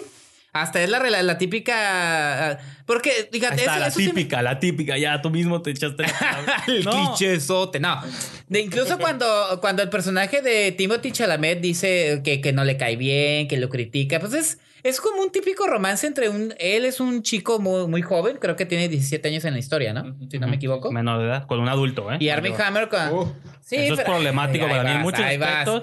O sea, te pones reaccionario con unas cosas y con otras no. Porque, por ejemplo, la película de Louis Hijo, no, la película de Louis No, y Eso tampoco tiene nada No, que ver. Y la- tú bien sabes que la película no va. en La película tono. de Louis C.K. la vet- Pues No, no, únete, por eso. únete al grupo de católicos. No, no, me molesta que. Ya, ya, ya, ya. Y trucha con los católicos. Me molesta que cuando le conviene a la gente algo es problemático, Perdón, no sabía que no era les conviene, Ah, no, sí. realmente. Pero a ver, Omar. ¿Qué ¿Qué más sientes tú con la película? Tú que eres joven, tú que, que, que a lo mejor no estás tan viciado como nosotros de todas las Ah, pues películas. a ustedes también les gustó, güey. No, ¿Realmente te gustó? No, digo, no, siento que no. Sí, O sea, sí le es gustó. como para que la verías con una, con una mujer. O sea, Ahí está, ya ves. O sea, lo digo, pero yo la, yo la vi solo Ujú. y mi reacción fue como, está bien, si hablas, sí creo que habla mm, más como para normalizar el, la homosexualidad Ujú. para mí. Mm. Y es lo que yo creo que intenta, o sea, normalizarlo, por- porque luego mucha gente lo puede ver "Ay", o sea, están, o sea, mucha gente culpa o cosas, o cosas similares, y creo que eso es lo que hace bien esta película, o sea, de Ujú. hacer como algo normal, algo que te puede pasar un verano. Pues sí, Que de repente es te gusta exactamente un lo que hombre. te decía yo. Pues Ajá. yo en ningún verano nunca me he enamorado de un chavo. Pero, una pues- mujer, a lo mejor. Pero es lo mismo, te, te enamoras de la persona. ¿no? Pero- no, no, no, Mira, una de las bases del cine. Él se enamoró de él, como se puede haber enamorado Roger de una Ebert chava. dijo en su crítica de Brokeback Mountain. Una de que- las bases del cine es, in- un es el Oh, conflicto. chicos, Ok, madre. dale. ya sé, güey. Que mientras Señor más. Hollywood. Mientras una película profundiza y da más detalles sobre una temática, se convierte más universal y por lo cual Ah, claro. le llega más. Entonces, no sé qué tanto profundice esta película. No, no, no, Pues, tampoco. o sea, nada, lo único o sea- que hace la película es, es, de- es mostrar un romance En bicicletas y. ya. Este. Pero tampoco es una película de, de, de tarjeta postal, ¿eh? O sea, no crean que es. ¿Cómo no? No, ¿de dónde? O sea, O sea, está La bonito el lugar, pero nunca te dicen, oh, tienes. O sea, van por lugares bonitos. la fotografía. Pues, pero no es como, no es como la de lo más sencillo es complicarlo todo. Ah, no es cierto. que te están vendiendo Ixtapo. Ya ni me acuerdo dónde es. No se vaya a enojar, René. Bueno, ah, no sé, porque no sé, soy un ignorante como los demás críticos. No, sé. no, no, no, ese chiste. Pero este, no se me hace que sea una tarjeta postal. Se me hace que todo funciona en base a mostrar un romance. Si es cursi o no, esa es otra discusión. Si Pero es que tampoco el profundiza o conflicto es no, con lo eso es otra cosa. A mí también se me hace que la película no va más allá de ser una película bonita, bien hecha, este, romántica. Eh, eh, sé que hay muchas personas a las que les ha encantado y que dicen que es la mejor película del año. Yo no lo veo tan así, o sea, se me hace una buena película. Ahí está Three Billboards al lado, así que no creo. Esa la quiero ver. Ah, ni digas, acá el señor Rihan No, tampoco pues le gustó. también No, es. sí, sí, sí, ya la vi. Ya publicó dos notas Perdón ahí. por de- recordarlo. Pero bueno, Pues bueno, a mí es- no me gusta. hablar. Es que es eso. Sí, me pues, molesta cuando las movies tratan de empujar agendas ocultas. Pero no, o sea, Y siento que, que, la eso no. Three Billboards. Yo siento que tenía más agenda Blue, eh, Moonlight que no, tampoco. pues, es- no tenía nada. Es que son, es- son tus películas que no traen nada. Nomás son Ay, movies sí. que existen, bien filmadas. Porque, como dices tú, Que no porque, está- todo no está, borroso. porque todo está enfocado. Ajá. Y en Moonlight sí hay momentos borrosos, pero sí. no sé, no sé, pues son, a lo mejor no me gusta, el- es que no, es mentira, porque yo iba a decir, el cine romántico no me gusta, pero sí hay Ah, un sí montón te de gusta. Sí te películas, gusta, hay un montón de películas y romances, por ejemplo, Phantom Thread, la del base de Phantom Thread es un romance entre dos No, personas pero va más allá, según muy tengo yo extrañas. entendido. No, Es una película más compleja. visualmente sí, Ajá. pero es un romance mucho más complejo, Sí, por eso. pero no sé, Pero o es sea, que te habla de las complicaciones de las relaciones, incluso, bueno, lo que he escuchado. ¿no? Que cuando ya este personaje no puede ni siquiera formalizar una relación, Sí. que llega un momento en que hasta el, el que estés untando mantequilla un Sí, pan sí, está eso. hartando. Eso ya son complejidades más por eso, profundas. y la, eh, la Call Me By Your Name no Está tiene- siendo usted muy irresponsable con sus comparaciones. No, Call Me By Your Name no tiene ninguna complejidad, es a lo que voy, de que así es una complejidad con la que puedo identificarme, ¿no? Tiene que ser una bien. complejidad que interese, pues Bueno. el cine tiene que parte del conflicto, pues entonces si no hay conflicto, pues no. Pero no hay- bueno. no hay nada. Pues entonces creo que ya. o no. ¿Cómo? El conflicto de, de este el, Eli. Ajá. Helio. Helio. Es Porque hay un debate en línea de que el discurso del papá le da a entender de que él también tuvo una aventura homosexual de Es joven. lo que yo entendí. No, no, que no, hablas, no está hablando sobre la mamá, está Sí. hablando sobre una aventura homosexual que él tuvo y que eventualmente la vas a dejar ahí enterrada. Yo creo que eso también es quedarse. película que eso lo deja muy ambiguo. Yo no lo entendí tan No, bueno, claramente. yo lo Sí, estuve leyendo. interpretar yo, lo leí yo tampoco lo interpreté Yo así. sí lo entendí porque Ajá. dice, Yo- le pregunto, ¿la mamá, ¿la mamá sabe? Y él dijo, Ajá, no. sabe". Y yo dije, ajá. Como no, que pues puede ser otra mujer. Bueno, sí, pero yo digo, yo, yo leí esto en línea, como O, esos un- o análisis. un, o, un, o un pulpo espacial. Sí, yo lo leí de que. A lo mejor se enamoró de un pulpo O una espacial. forma del agua. O una forma del agua, puede ser. Como- Para mí es más normal eso. Ay, pero bueno. eh. Pero bueno, yo Pues creo que cerramos con Sí, ahí la dejamos. ¿Con Sí, eso? Sí, y bueno, entonces Cine Tonalá se van a estrenar este Sí, Lady demás. Bird, este se va a estrenar este La región salvaje está en. Salvaje, Cine Tonalá, Lady Bird, el artista del desastre creo que también va a estar o no, no sí, el ar- eh, sí, de Varias de las- Artes. Ajá. Y la de la. ah, la muerte de un, del ciervo. Ah, sí, la muerte del siervo sagrado. Que también se estrena el fin de semana en Sí. salas comerciales, pero la cartelera de Cine Tonalá, la verdad, está muy No, y lo menciono porque a lo mejor son movies que vamos a comentar en el siguiente episodio, todavía Sí. nos decidimos, pero y que también ya se acerca nuestro especial de los Oscars, así Ajá. que por eso les digo que vean las movies, que están, lo, hemos, lo he dicho en casi todos los programas, es mejor opinar con bases, eh, ya sea que les guste o no les guste, es mejor verlas, ¿no? Entonces, pues aprovechen que van a estar las películas en ciertas salas de Tijuana o de su ciudad, pues para que la vayan a ver. Entonces, ahora sí, pues rápidamente sus, den nomás sus credenciales donde pueden encontrarlos. ¿Dónde lo podemos encontrar? en línea. Paredes?